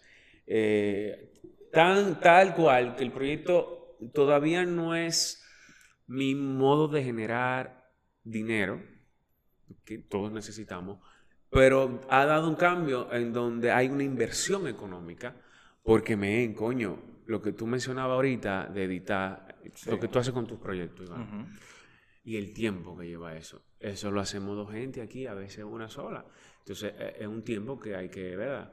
Entonces, aunque sea para ayudarnos con otro y poder ayudarle a esa persona y para los gastos de combustible, de comida, y ya luego ojalá y convertir el proyecto que genere un dinero fijo mensual, que sea como un pago, pero ya inclusive ha tomado esa, esa vuelta y no por, eh, por decisión total mía.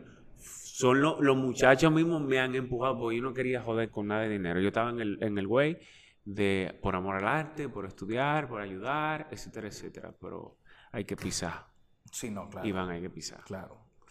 Entonces, nada, el proyecto ha evolucionado pilas, ya tenemos pilas de, de escenas, escenas originales. Hemos Sí, ahí quería llegar, o sea, porque ustedes empezaron eh, haciendo escenas de alguna, alguna serie española, de, sí, de series. películas y todo. Y me acuerdo, yo no sé si se lo dije a Susi o no sé qué, yo le dije, conche, pero ¿por qué no hace-?"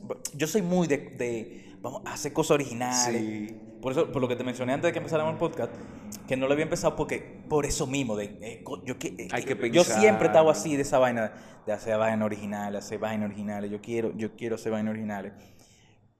Pero tú empezaste haciendo Remake. esos remakes, que me imagino que era porque, bueno, ya eso tenía un público eh, cautivo y quizás por ahí, no sé si es, yo fabulando, Dale. quizás por ahí tú te podrías abrir más camino y que gente también lo vieran.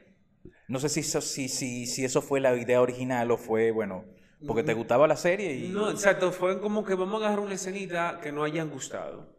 Más que, que eso, vamos a agarrar una escenita que no haya gustado y corta. En aquel entonces trabajamos con cositas cortas. Ujú. Que no haya gustado, escenas diferentes, eh, más que nada. Y luego entonces hicimos la transición, hacíamos, y después inclusive, y ahora mismo, ha pasado que, ok, esa es la escena de la película de la serie. Y nosotros la cambiamos, coño, que al final termina casi siendo original, inspirada Claro. y historias escritas originales también, partiendo de uno, de vivencia de uno. Pero ahí, ahí, ahí, quiero- ahí también quiero entrar. O sea, ¿cómo, qué- ¿qué pasó que cambias, cambiaron? O sea, no digo cambiaste, porque tú eres la cabeza del proyecto, pero igual tú trabajas con, con equipo. ¿Qué cambiaron? O sea, ¿por qué cambiaron de hacer las escenas de otras, de unas, de algunas series a escenas originales? La gente lo pedía. Ok. Eh, nos pusimos como ejercicios también escribir. Muchos de nosotros hemos tomado clases de guion. A mí me gusta escribir, sobre todo vainas que, reales, inclusive muchos de ellos partiendo de mí. Eh, y como que eso fue la gente y uno mismo. Y un día, señor, vamos a una temporada original. Estábamos preparándonos para ello, fue el año pasado. Eh, Irina tenía, de hecho, hay historias que no, no- no se han hecho todavía, hay guiones por ahí que no se han hecho. Y nada, eso. Y íbamos a tirar esa temporada originales, pero vino este asunto de la pandemia, entonces lo que surgió fue confinados. Exacto, es otro punto. Qué locura, loco. No, no, mira, y te lo di, y te lo digo, creo que se lo dije a Susi. Bueno, pues, con la pandemia yo no podía hablar con más nadie que era con Susi. cosa Que cuando a mí me encantó, mm, o sea, eso fue lo que más me encantó de, de la serie, te lo confieso. Sí. El intro de la serie. El intro. El intro de la serie, como los detalles, cómo trabajaron, fue mucho de, de lo que Netflix muestra en sus series originales. El, el tratamiento que ellos hacen como para las introducciones de sus series.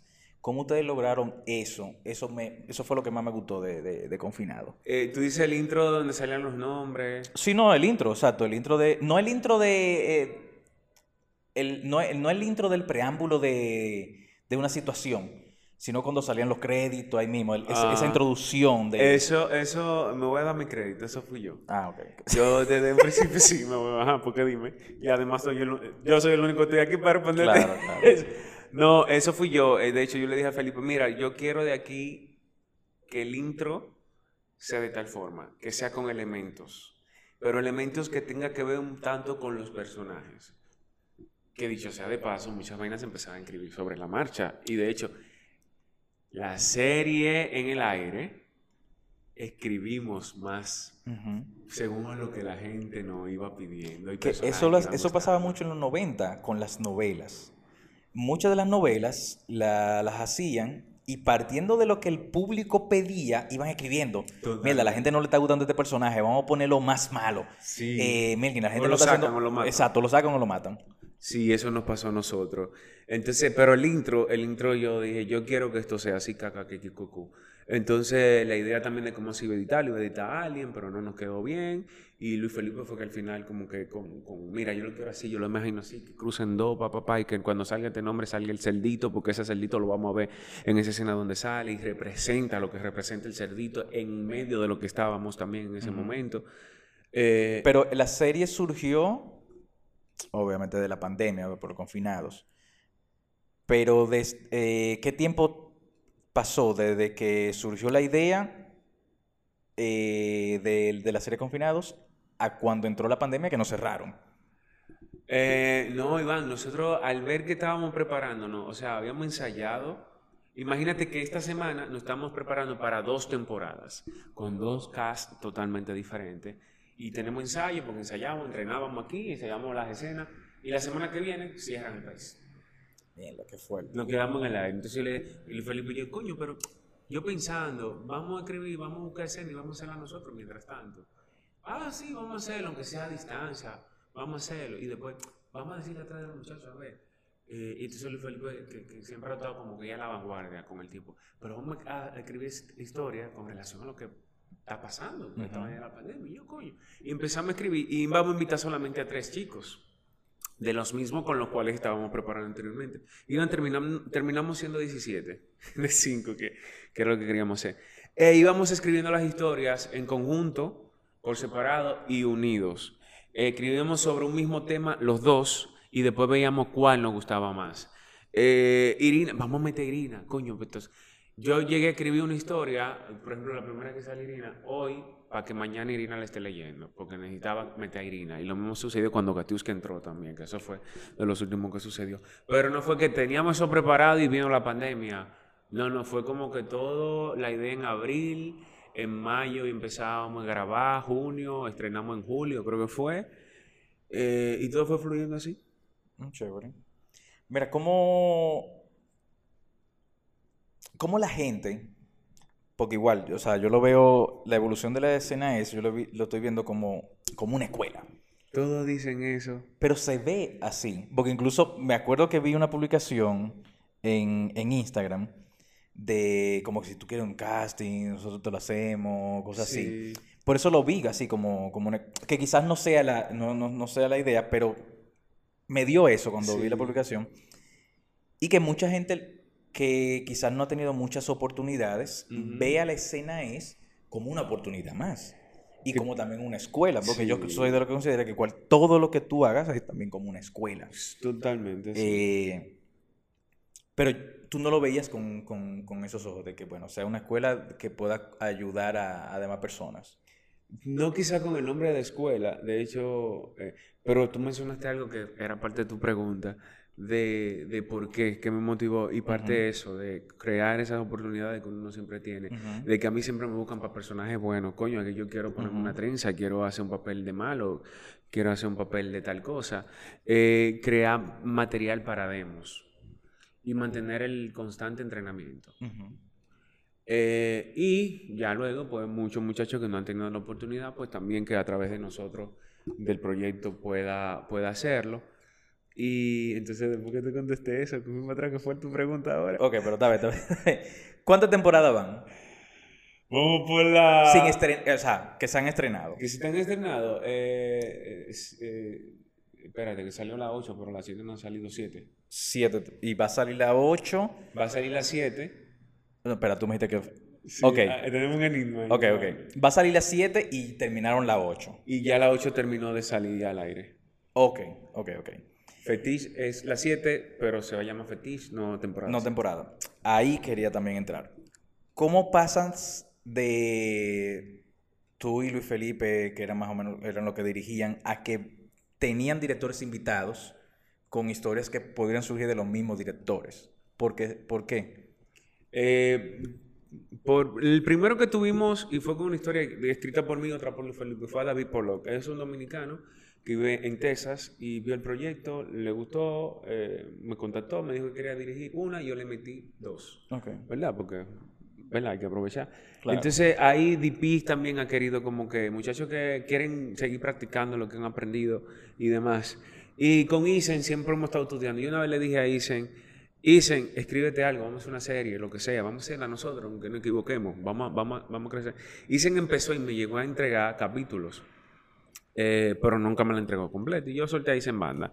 Y en un conversatorio que tuvimos, que de hecho aquí aprovecho para pero en algún momento hacerlo contigo y comprometerte. Un conversatorio con los chicos de la Ah, ok, no, tú, está bien. Tú me avisas. Analizar algunas escenas. tengo que chequear mi... No, mentira. no, no, no, tú me avisas. o sea, yo no tengo problema. Pero en diciembre, hablando con Isen y los muchachos, Isen, pero ¿y cuándo tú vas a en la escena? Y entonces Isen me, me, me mandó mi gran primazo y yo tenía menudo para devolverle. No, él y no sé qué vaina. Y yo, Isen, habladorazo el culo. Tú, tú, tú, yo no te dije a ti que escribiera una vaina. Y tú lo has hecho. No, bla, bla, bla. Terminó ese conversatorio y nos quedamos hablando como, como dos horas más, planeando todo. Ay, Isen, te vamos a dar la temporada 6. No, mejor vamos a darte la temporada 7 porque la sigue muy pronto. Entonces, ok, mira, Isen, vamos a trabajar en una locación. Ese hijo de la gran yegua, hasta en moteles nos metimos.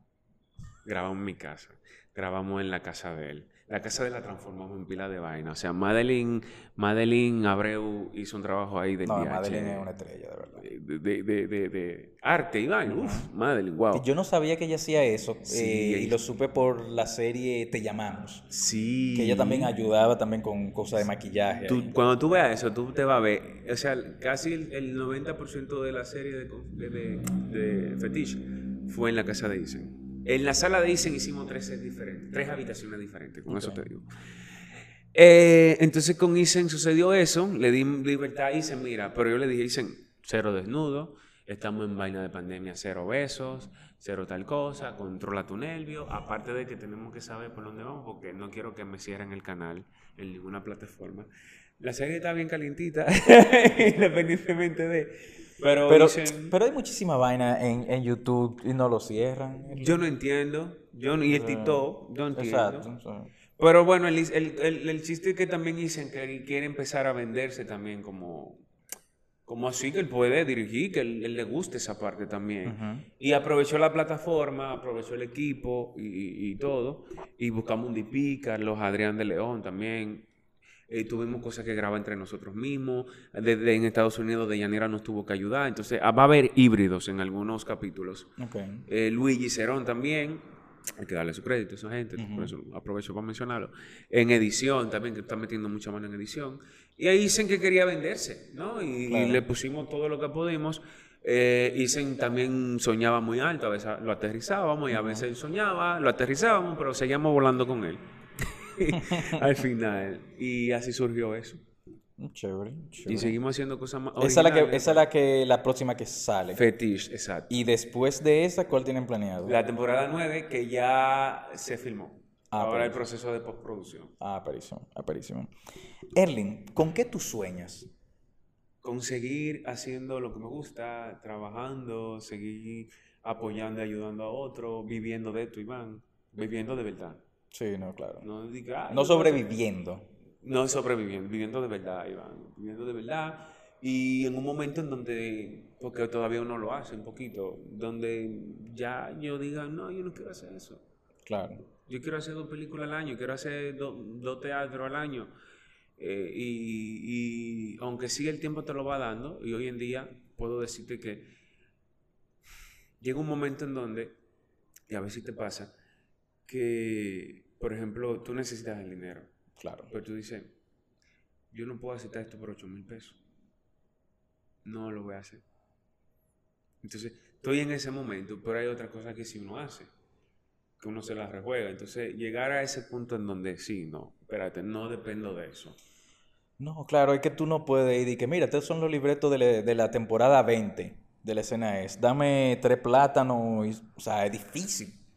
O sea, y yo te entiendo perfectamente, y de hace muchísimos años, yo, no voy a decir que, que no lo hago, es verdad, pero desde hace unos cinco años, yo me he dado ese lujo de, no, loco, yo no voy a hacer esa vaina. ¿Es? Eso. Quizás yo tenga esa oportunidad, que quizás otra gente no la tenga, Que hay que entender. de, de- de- exacto, de decir, mira, no, eso no. Y como igual he hecho muchísima vaina y sigo, sigo haciendo y lo voy a seguir haciendo totalmente gratis porque es un amigo mío, un pana mío, Exacto. o que el proyecto me gusta. No hay suficiente eh, dinero exacto, o que me, lo primero que me dice, mira, este proyecto que sé que sé cuánto, no hay mucho, mucho dinero, déjame leerlo. De verdad, déjame leerlo. Coño, Iván, esa es otra cosa. Méteme a ese tema también. Te voy a contar ahora. O sea, de- déjame leerlo, déjame, de verdad, déjame leerlo. Si a mí me gusta, yo lo hago, olvídate. Pero si no me gusta, yo te lo voy a decir, no, mira, de verdad. ¿Cómo tú te enfrentas a eso? Por ahí quería, a que tú, un amigo tuyo, mira, no hay mucho cuarto nada más, y te, pero te quiero para mi obra. No, ya sobrepasaste eso, si tú siempre has sido, déjame leerlo y si no me gusta. No, exacto, que- déjame leerlo.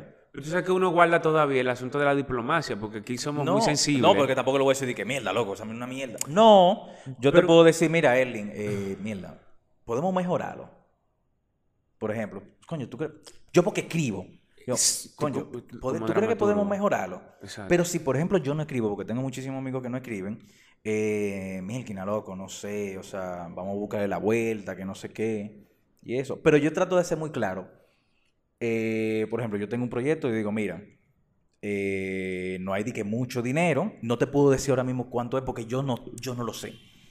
Y yo no, de las obras que he hecho, la única, y eso la gente lo sabe, la única que yo me he llevado de que un dinero de verdad es una obra donde todos los días fuimos productores, yo fui el, del director y fue siete mujeres. Siete mujeres. Después, en todas las obras, o yo quedo con 100 o 1000 pesos de menos, o quedo al ras. O sea, al ras, al ras, al ras. Porque yo, igual que dicen, yo, ¿qué esto? Mierda, ¿qué esto? ¿Qué eso qué? Y por ejemplo, Susi me baja, espérate, no, que sí o qué, no hay, que sí o qué. Pero no, espérate. que- O sea, por el caso de los estrafalarios. Estrafalarios. O sea, yo hice el vestuario. Sí. O sea, yo me fajé un domingo a hacer el vestuario. Yo fui a la pulga a buscar ese vestuario, al malo, esa es la idea que yo tenía. Sí. La escenografía no la pude hacer porque, coño, yo no brego esa vaina. Le dije un- a, a un, a un amigo que ahora no está en el país. Y yo, mierda, loco, ¿qué es lo mínimo que tú me lo puedes poner? Lo La mínimo. música, bregate con la música. La música, la- tú- o sea, el, el, eh, las pelucas, la pedí, o sea, yo gasté Sí. dinero que yo estaba de que, diablo, yo no sé si yo voy a recuperar esta vaina. De verdad. Y como yo era también el director, coescribí la obra, también estaba en la producción, era dividirme entre olvidarme del drama, de, de la dramaturgia y meterme al papel de director y después el de productor de mierda. lo- O sea, yo terminaba ensayo, me iba a la casa y ya tirar números, mierda, esto no me está dando, esto no me está dando. Yo hubiese querido, por ejemplo, pagar más, pero era, mierda, no me dan. Fue. O sea, y esa es la vaina, por ejemplo, del teatro. Sí, yo he hecho obra que. No, mierda, sí. Vamos a darle para allá, olvídate. 10 mil pesos, no importa. Pero yo me llevé esta vaina que no sé qué sé cuánto. Exacto. Pero hay otras que yo. Mierda. No, loco, ni por aquí ni por allá. No, de verdad, bolsillo, perdón. O sea, perdón. Pero hay gente, hay gente que yo no le puedo decir que no. Por ejemplo, Richardson Díaz yo no le puedo decir que no. O sea, mi hermano. A Sí. Pedro no le puedo decir que no. Al difunto Hanle también. La única vez Ah, yo tuve. que yo me salí de una obra fue porque ya teníamos un año con Hanle. Ya teníamos un año yo. Y no Mierda. a esas vainas. Y no se dio, y no se dio la obra. Ah, tampoco se dio. No, no, la obra no se hizo, no siguió. Pero después, o sea, hay, sí hay gente que yo no, yo no le digo que no, de verdad, por más, por más vaina. Pero, pero Iván, eh, el punto que, que, que también es gente sensible, que tú le dices que no y te borran. Pues me entregaste. Entonces tú Sí, como a, mí me que, ha, pa- Erly, a mí me ha pasado. Que no Al sol de hoy la gente, me ha pasado, tanto en teatro, en cine. O sea, hay muchas vainas que yo no he hecho por eso mismo. O que, que no me llaman, que me entero después, no, no te llamó, no, fulano no te llamó por, por, por vaina, pero ya yo sé, porque me lo dijeron. Mm, En televisión también me pasó. En televisión, o sea, con, con las vainas de lo comercial y esas cosas. O de dirigir un comercial. eh, no, mira, por eso mismo. Entonces, yo trato de no ser así de... Mira, él, yo lo llamé y él me dijo, no, Tato, o sea, yo no te puedo cerrar una puerta. O sea, yo no puedo... Yo porque soy así. Pero también entiendo de que también existe gente que, te- que, que se lo va a coger a pecho y se puede inventar vaina. a mí me llaman y me dicen, mira, te quiero para mi obra, no sé qué vaina. Y yo me quedo. que, eh, yo soy malísimo, Iván, para el asunto económico. Decirte, Iván, ¿y cuándo tú me vas a pagar? No, le doy vuelta para que llegue No, a este eh, punto. Y créeme mira, que- yo, yo, yo lo que hago es mucho ejercicio para ver si, si como que, que Iván me pregunte, que Iván me pregunte, que Iván me pregunte. O que me da vaina. Y segundo, yo quiero leer, yo quiero saber lo que me puedo meter. Claro. Entonces yo todavía como que no, y, y la gente te involucra, ah, que mi amigo, que vaina, y no te da, coño, mira, Iván, léete ese, mira esa Ujú. escena, ve, Iván, si Si la quieres dirigir, tranquilo, sin compromiso, Claro. déjame saber. Claro. No, él- Sí, pero mira qué pasa con ese gancho. Porque a mí me ha pasado. Fulano, léete eso. Y yo, mierda, que está, está bien, loco. Mierda, tú lo haces. diablo, loco. Después que tú le dices, diablo, qué duro está, ¿cómo tú le dices que no?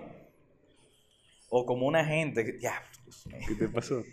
A mí me han contratado para escribir obra- alguna obra de teatro. No se han hecho, no se hicieron y no creo que se hagan. Por una persona que me, me escribe, mira, yo quiero una obra, que sé que yo, mira, ahora mismo no tengo el tiempo, pero yo conozco otras obras, te la voy a mandar. No, yo estoy buscando tal vaina, sé que y me tenía tanta presión. Erling, yo tenía una cosa escrita, de muchas otras, eh, escrita que lo iba a hacer para microteatro. Y me dice él, mira que no, que lo necesito ahora, que no sé qué, que no sé cuánto. Y yo, óyeme, dame este fin de semana, era un viernes, dame este fin de semana. Yo el domingo voy a tu casa y te voy a entregar algo, un primer borrador. De una historia que yo quería hacer en microteatro, terminé realizando una obra. Una hora completa. Una obra completa, completa, completa, completa. Ese domingo voy, me reúno con él y con la posible actriz. Lo leemos, le encantó, que yo qué, y se quedó ahí. Por parte, yo lo agradecí, o sea, no se lo dije, lo agradezco, el hecho de, mierda, pude, pude hacerlo como una obra larga. Lo otro fue, coño, la maldita presión que yo sufrí ese fin de semana para estar escribiendo. O sea, no. Y yo estoy al punto, yo, soy, yo estoy ahora mismo en el punto de, ¿tú quieres que te escriba algo? El 50 adelante. Ah, no, Eva. Claro. Sorry, man. Sorry. Y yo debía hacerlo hace mucho. Por ejemplo, con Rafael Morla. Él me lo dijo hace muchísimos años. Yo, no, que sé o qué, por vaina de no, no me van a llamar, que sé o qué. Pero no, full. Yo me puedo eso. Sí, no, no, Iván. Pero mira, Erling, ¿qué tú extrañas? Para cambiar un poquito y seguir. ¿Qué tú extrañas de tu niñez? Wow, Iván. Eh, Tú sabes que, que he tenido esas conversaciones con amigos y le he dicho, mierda, yo extraño muchas cosas de mi niñez, esa inocencia. La inocencia. Esa inocencia, esa cosa de, de, de, de tú vivir sin, sin, sin limitaciones, sin, uy, sin esa pena, sin esa vergüenza. Eh, ¿Cómo era aquella infancia? Eh, que no igual. Obviamente no es igual porque es muy grande, tiene cédula y preña. Claro, claro. ¿Verdad? Pero igual también, no igual con los niños de ahora. Ujú. Pero esa ingenuidad, esa inocencia, esos juegos, e- ese contacto que uno tiene inclusive hasta con la familia. Eh, extraño mucho eso. Extraño mucho eh, muchas cosas de Erling Saúl que era cuando era un niño. Está bien. Mm. Mira, y ahora que ya tú eres adulto, independiente, ¿tú cambiarías, desde tu punto de vista ahora ya mayor, ¿tú cambiarías algo de la forma en que a ti te criaron? Viéndolo desde, desde- desde- desde este punto de vista ahora como adulto. Eh, yo, yo, ah, déjame, si te digo que sí te voy a tener que decir que es. ¿Cómo que si me dice que sí, tú me vas a tener que decir que no? No, no, que te voy a tener que decir qué es, pero entonces no te quiero decir que sí si no sé qué es. Déjame ver, ¿qué cambiaría de cómo me criaron? Oh, yo creo que no. Yo creo que no, que no cambiaría nada. Porque, eh, al contrario, yo a veces peleo.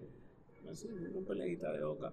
Pero, Por ejemplo, con mi abuela, que fue con quien me- viví- he vivido más tiempo. Y ella tiene cosas y hace cosas que yo no las tengo. Y yo le digo, y ella dice, eso no fue lo que yo te enseñé. Y yo, gracias a Dios que no fue lo que usted me enseñó. Usted hace estas cosas de verdad. Usted no quiere saber de mi abuelo. Yo no tengo que ver con esa vaina. Yo no, yo no le guardo rencor a la gente. Usted sí. ¿Tú sabes? Claro. Eh, y pero es un problema de ellos yo lo entiendo, ¿verdad? No van a ser ni los primeros y posiblemente los últimos, ojalá que sí. Eh, pero me criaron, sí, bien resguardadito en el barrio que vivíamos, siempre se preocuparon por mi educación, eh, con todo lo que yo necesitaba. Digamos que en el barrio yo era uno de los privilegiados por allí, un poquito mimado, sí, eso sí, en aquel entonces. Ah, eso, o sea, ¿no? Tenemos nuestro- nuestros asuntos. Yo me he dado cuenta de que hay muchas cosas que tiene mi familia que no las tengo yo. Que uno puede decir, ah, eso viene de familia, él es así por su familia. No. No, he crecido. A ver si te pasa, como que llega un momento donde tú sabes elegir. Que no es de que, ah, que el barrio, ah, que él es malo porque él es pobre, ah, que él vende droga por vaina, él se está prostituyendo ella por tal cosa. Yo creo que hay un momento en nuestra vida donde sabemos, eh, sabemos que está bien y que está mal, que nos conviene y que no, que nos hace daño que le hace daño a otro. Y yo creo que yo he sido de ese tipo de persona. Chévere, chévere. Mira, Erling, con una sola palabra. ¿Qué te apasiona? La actuación. ¿Qué te hace feliz?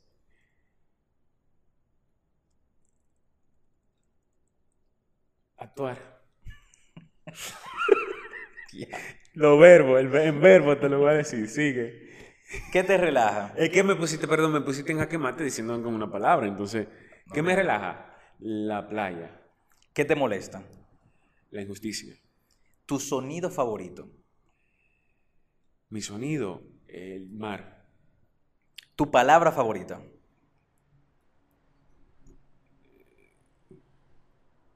créalo, menos es más, ¿Y tu mala palabra favorita? coño, Coño. coño, sí, coño. Pues si le se cambia más la palabra, yo entiendo que el coño deberían de sacarlo de esa vaina. Sí, porque los españoles un dicen coño como nada. O sea, Y un mamasijaya, quizá. Yo no digo, yo no digo la palabra de, tú sabes, yo, eh, yo la mamasijaya o Pero tú te quedas como masijaya o con coño. Con co- yo creo que yo digo más coño. Coño. Coño. No, pero no es necesariamente la palabra que tú me digas. Mm, Coño. Ok. Coño. Coño. Ok, vamos a entrar ahora a la parte que más me gusta, ay, que es la improvisación verduga. Oh my gosh. Yo tengo cuatro opciones y yo te la voy a leer. Dale. Y de esas cuatro opciones tú vas a elegir una. Y partiendo de que de la cual tú elijas, yo te digo el tema. Ok. Bien, yo tengo aquí escrito, Erling, unas palabras que vamos a hacer. La opción 2, ¿verdad? Ah, La palabra es pandemia. pandemia. Pandemia. ¿De acuerdo? Ok. ¿Tú estás listo? Sí, vamos. Ok, entonces. En 3, 2, 1. Improvisación verduga. Erling Saúl. ¿Cómo te trató la pandemia, Erling? Ay, mi hijo. Bueno, yo estaba aquí en mi casa encerradito. eh, no salí mucho. Tenía mucho miedo en un principio. La primera vez que salí no tenía mascarilla. Tuve que coger una media. Y, y así. Ay, Erling. Pero dime la verdad, tú sabes que todo el mundo cuando nos encerraron estaban entrancados en su casa, algunos solos, otros acompañados, pero tú en algún momento te desacataste.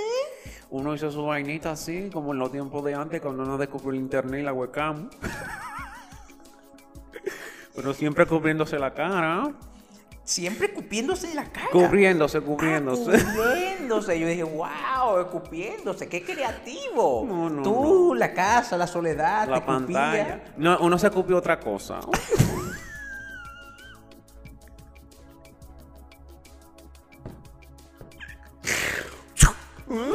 Y hablando de pandemia, el toque de queda, la situación económica, social, los muertos, los vivos, los zombies próximamente, ¿te vacunaste? Todavía no. ¿El que tú esperas? Ay, pues que se abran. Ya se abrió, pero yo pensé- me cambié en la agenda. Yo Pero estaba tú- para diciembre, era. Ah, lo que pasa es que vamos rápido, tú estás atrasado. tú Están estás sobrando la vacuna.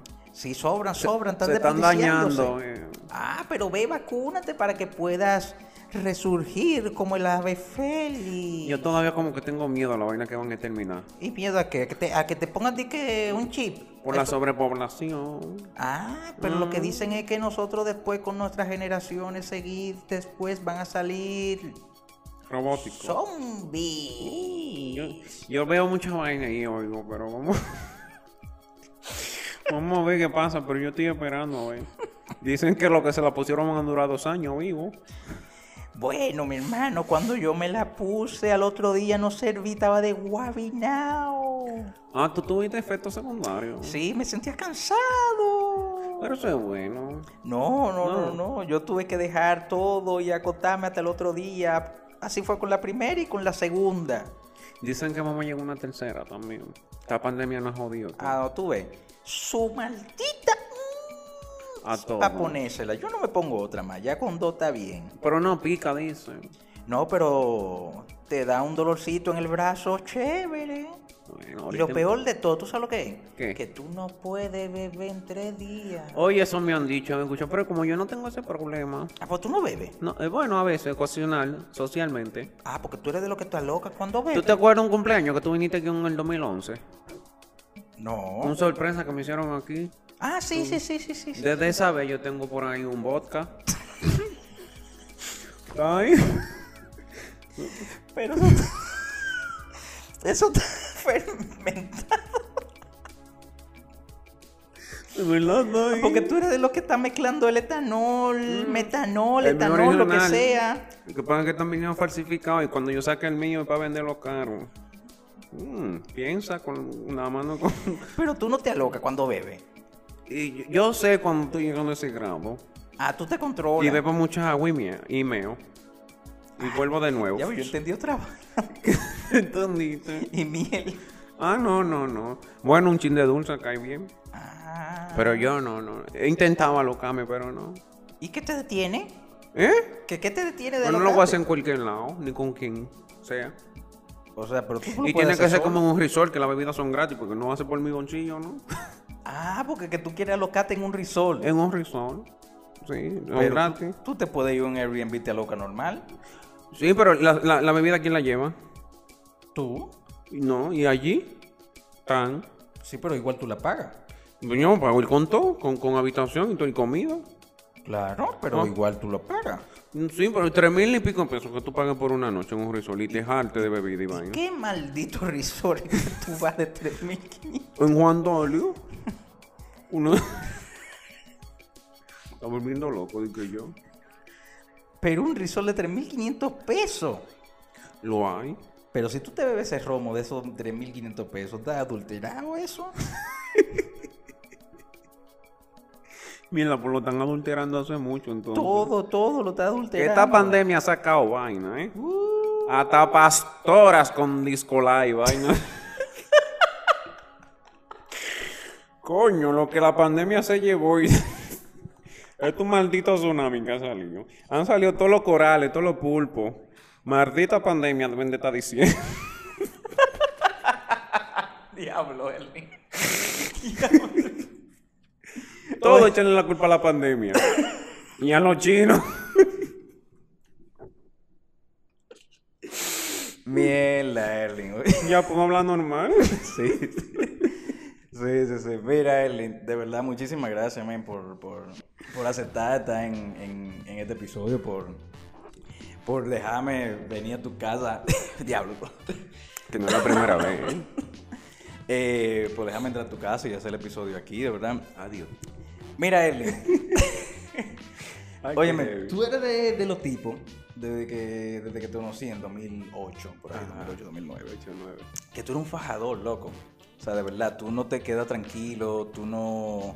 Tú siempre vives buscando qué hacer, no en, la, no en el sentido malo, sino en el sentido bueno Sí. de seguir creando, de seguir experimentando, de seguir conociendo, de seguir aprendiendo, Aprendiendo. sin importar eh, el qué dirán, el qué dirán y que caiga a tus oídos, sin importarte en el, el- si a la gente le gusta o no le gusta, si tú tienes apoyo o no tienes apoyo, y que se, se ha visto eh, es- ese resultado eh, y se va a seguir viendo, producto de lo de un chin, lo de las series, lo de las obras de teatro, de las películas, eh, de lo de la escena es. eh, y tú no te quedas tranquilo, men. O sea, tú no te apagas. Y eso es bueno. Ojalá muchísima gente tener esa sed.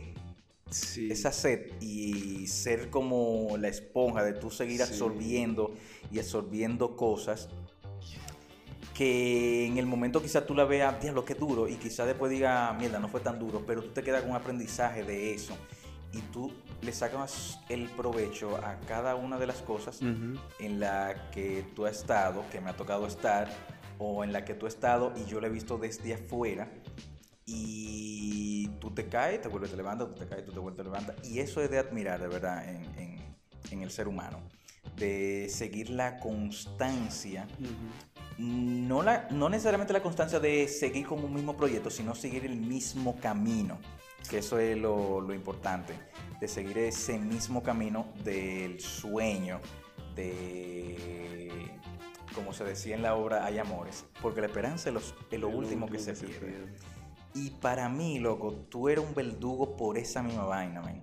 Porque tú no, no te pierdes en, en- en ese camino, sino que tú estás en un punto de que, mierda, pero si fulano se fue por ahí, yo puedo seguir construyendo mi camino con los mismos conocimientos que esa persona dejó creando ese camino. Y tú has seguido creando ese camino y vas a seguir creando más caminos. Y personas que quizás de una u otra manera te han ayudado a ti, tú estás haciendo lo mismo con otras personas de una u otra manera ayudándolos a seguir creciendo y al mismo tiempo tú vas creciendo con ellos y eso es algo de pedagogía, pedagogía 01, de yo les enseño a mis estudiantes, pero ellos no saben que también me están enseñando a mí. Y esa vaina de admirar, y para mí, loco, y por eso y muchísimas otras vainas, tú eres un verduguísimo, loco, de verdad que sí. Gracias, Iván. Wow, llegaste como, ya entiendo lo de Ah, verduguísimo. Mierda, dejaste la Ah, porque cerecita. ¿Tú crees que, final. que- que eso no fue pensado? Eso fue en medio de la pandemia. ¿Qué yo voy a hacer mirando la cabeza? Coño, ¿qué es lo que yo voy a hacer? Sí, men. Tú sabes que yo le digo a los chicos, yo casi no estoy actuando. Por ejemplo, en en el proyecto de la escena es que lo que me está robando todo mi tiempo. Eh, y yo le decía a ellos, tú sabes, ustedes saben algo, ustedes, ay, yo estoy aprendiendo más viéndolas a ustedes y, y editándoles y preparándome para cuando lleguen esas oportunidades grandes. Yo ponerla fácil al equipo con el que trabaje, porque también eso funciona. Y tú mismo, Iván, va a trabajar con quien te funcionan, con quien Claro. te cumplieron horario, con quien llegó con, con- con el texto aprendido, con quien te le sumó al proyecto que tú estás emprendiendo. Y eso, eso que tú has dicho es parte, sí, de lo que estoy construyendo y sigo construyendo y he construido. Eh, y, y una frase que siempre dice, sabiendo de dónde uno viene, dónde está y para dónde quiere ir. Claro, totalmente. Eh, no, gracias. y No, gracias a ti, yo creo que tú verdad. estás despidiendo esto. Sí, no, y no, ya. tiempo no va a faltar. eh, o sea, No no sé ojalá la gente se quede hasta el final. Bien, tú vas a tener que hacer como la vaina, hacer un preview de esto adelante. No, yo siempre lo hago, siempre lo hago. Ah, bueno, pues pon entonces tu, tu final adelante, para que la gente escuche de ti. No, pero de verdad, muchísimas gracias, de verdad. A ti, Iván, de verdad también, eh, eh, eh, qué bueno que nos encontramos eh, en el camino de esto, de dar, con- porque también uno necesita llenarse, Iván, de gente que te sume, gente que tenga ese mismo, ese mismo norte, que te inspire, sin malicia, sin envidia, que lamentablemente lo hay, sin, sin meternos el pie. Eh, quítate tu papá, poneme yo, porque yo entiendo que hay espacio para todos. Y si en algún momento, coño, el mismo personaje, puede ser Iván, puede ser Erly, se va a quedar quien se tenga que quedar Claro. en ese proyecto. Es así. Así que gracias y, y nada. No, gracias. Gracias que se repita.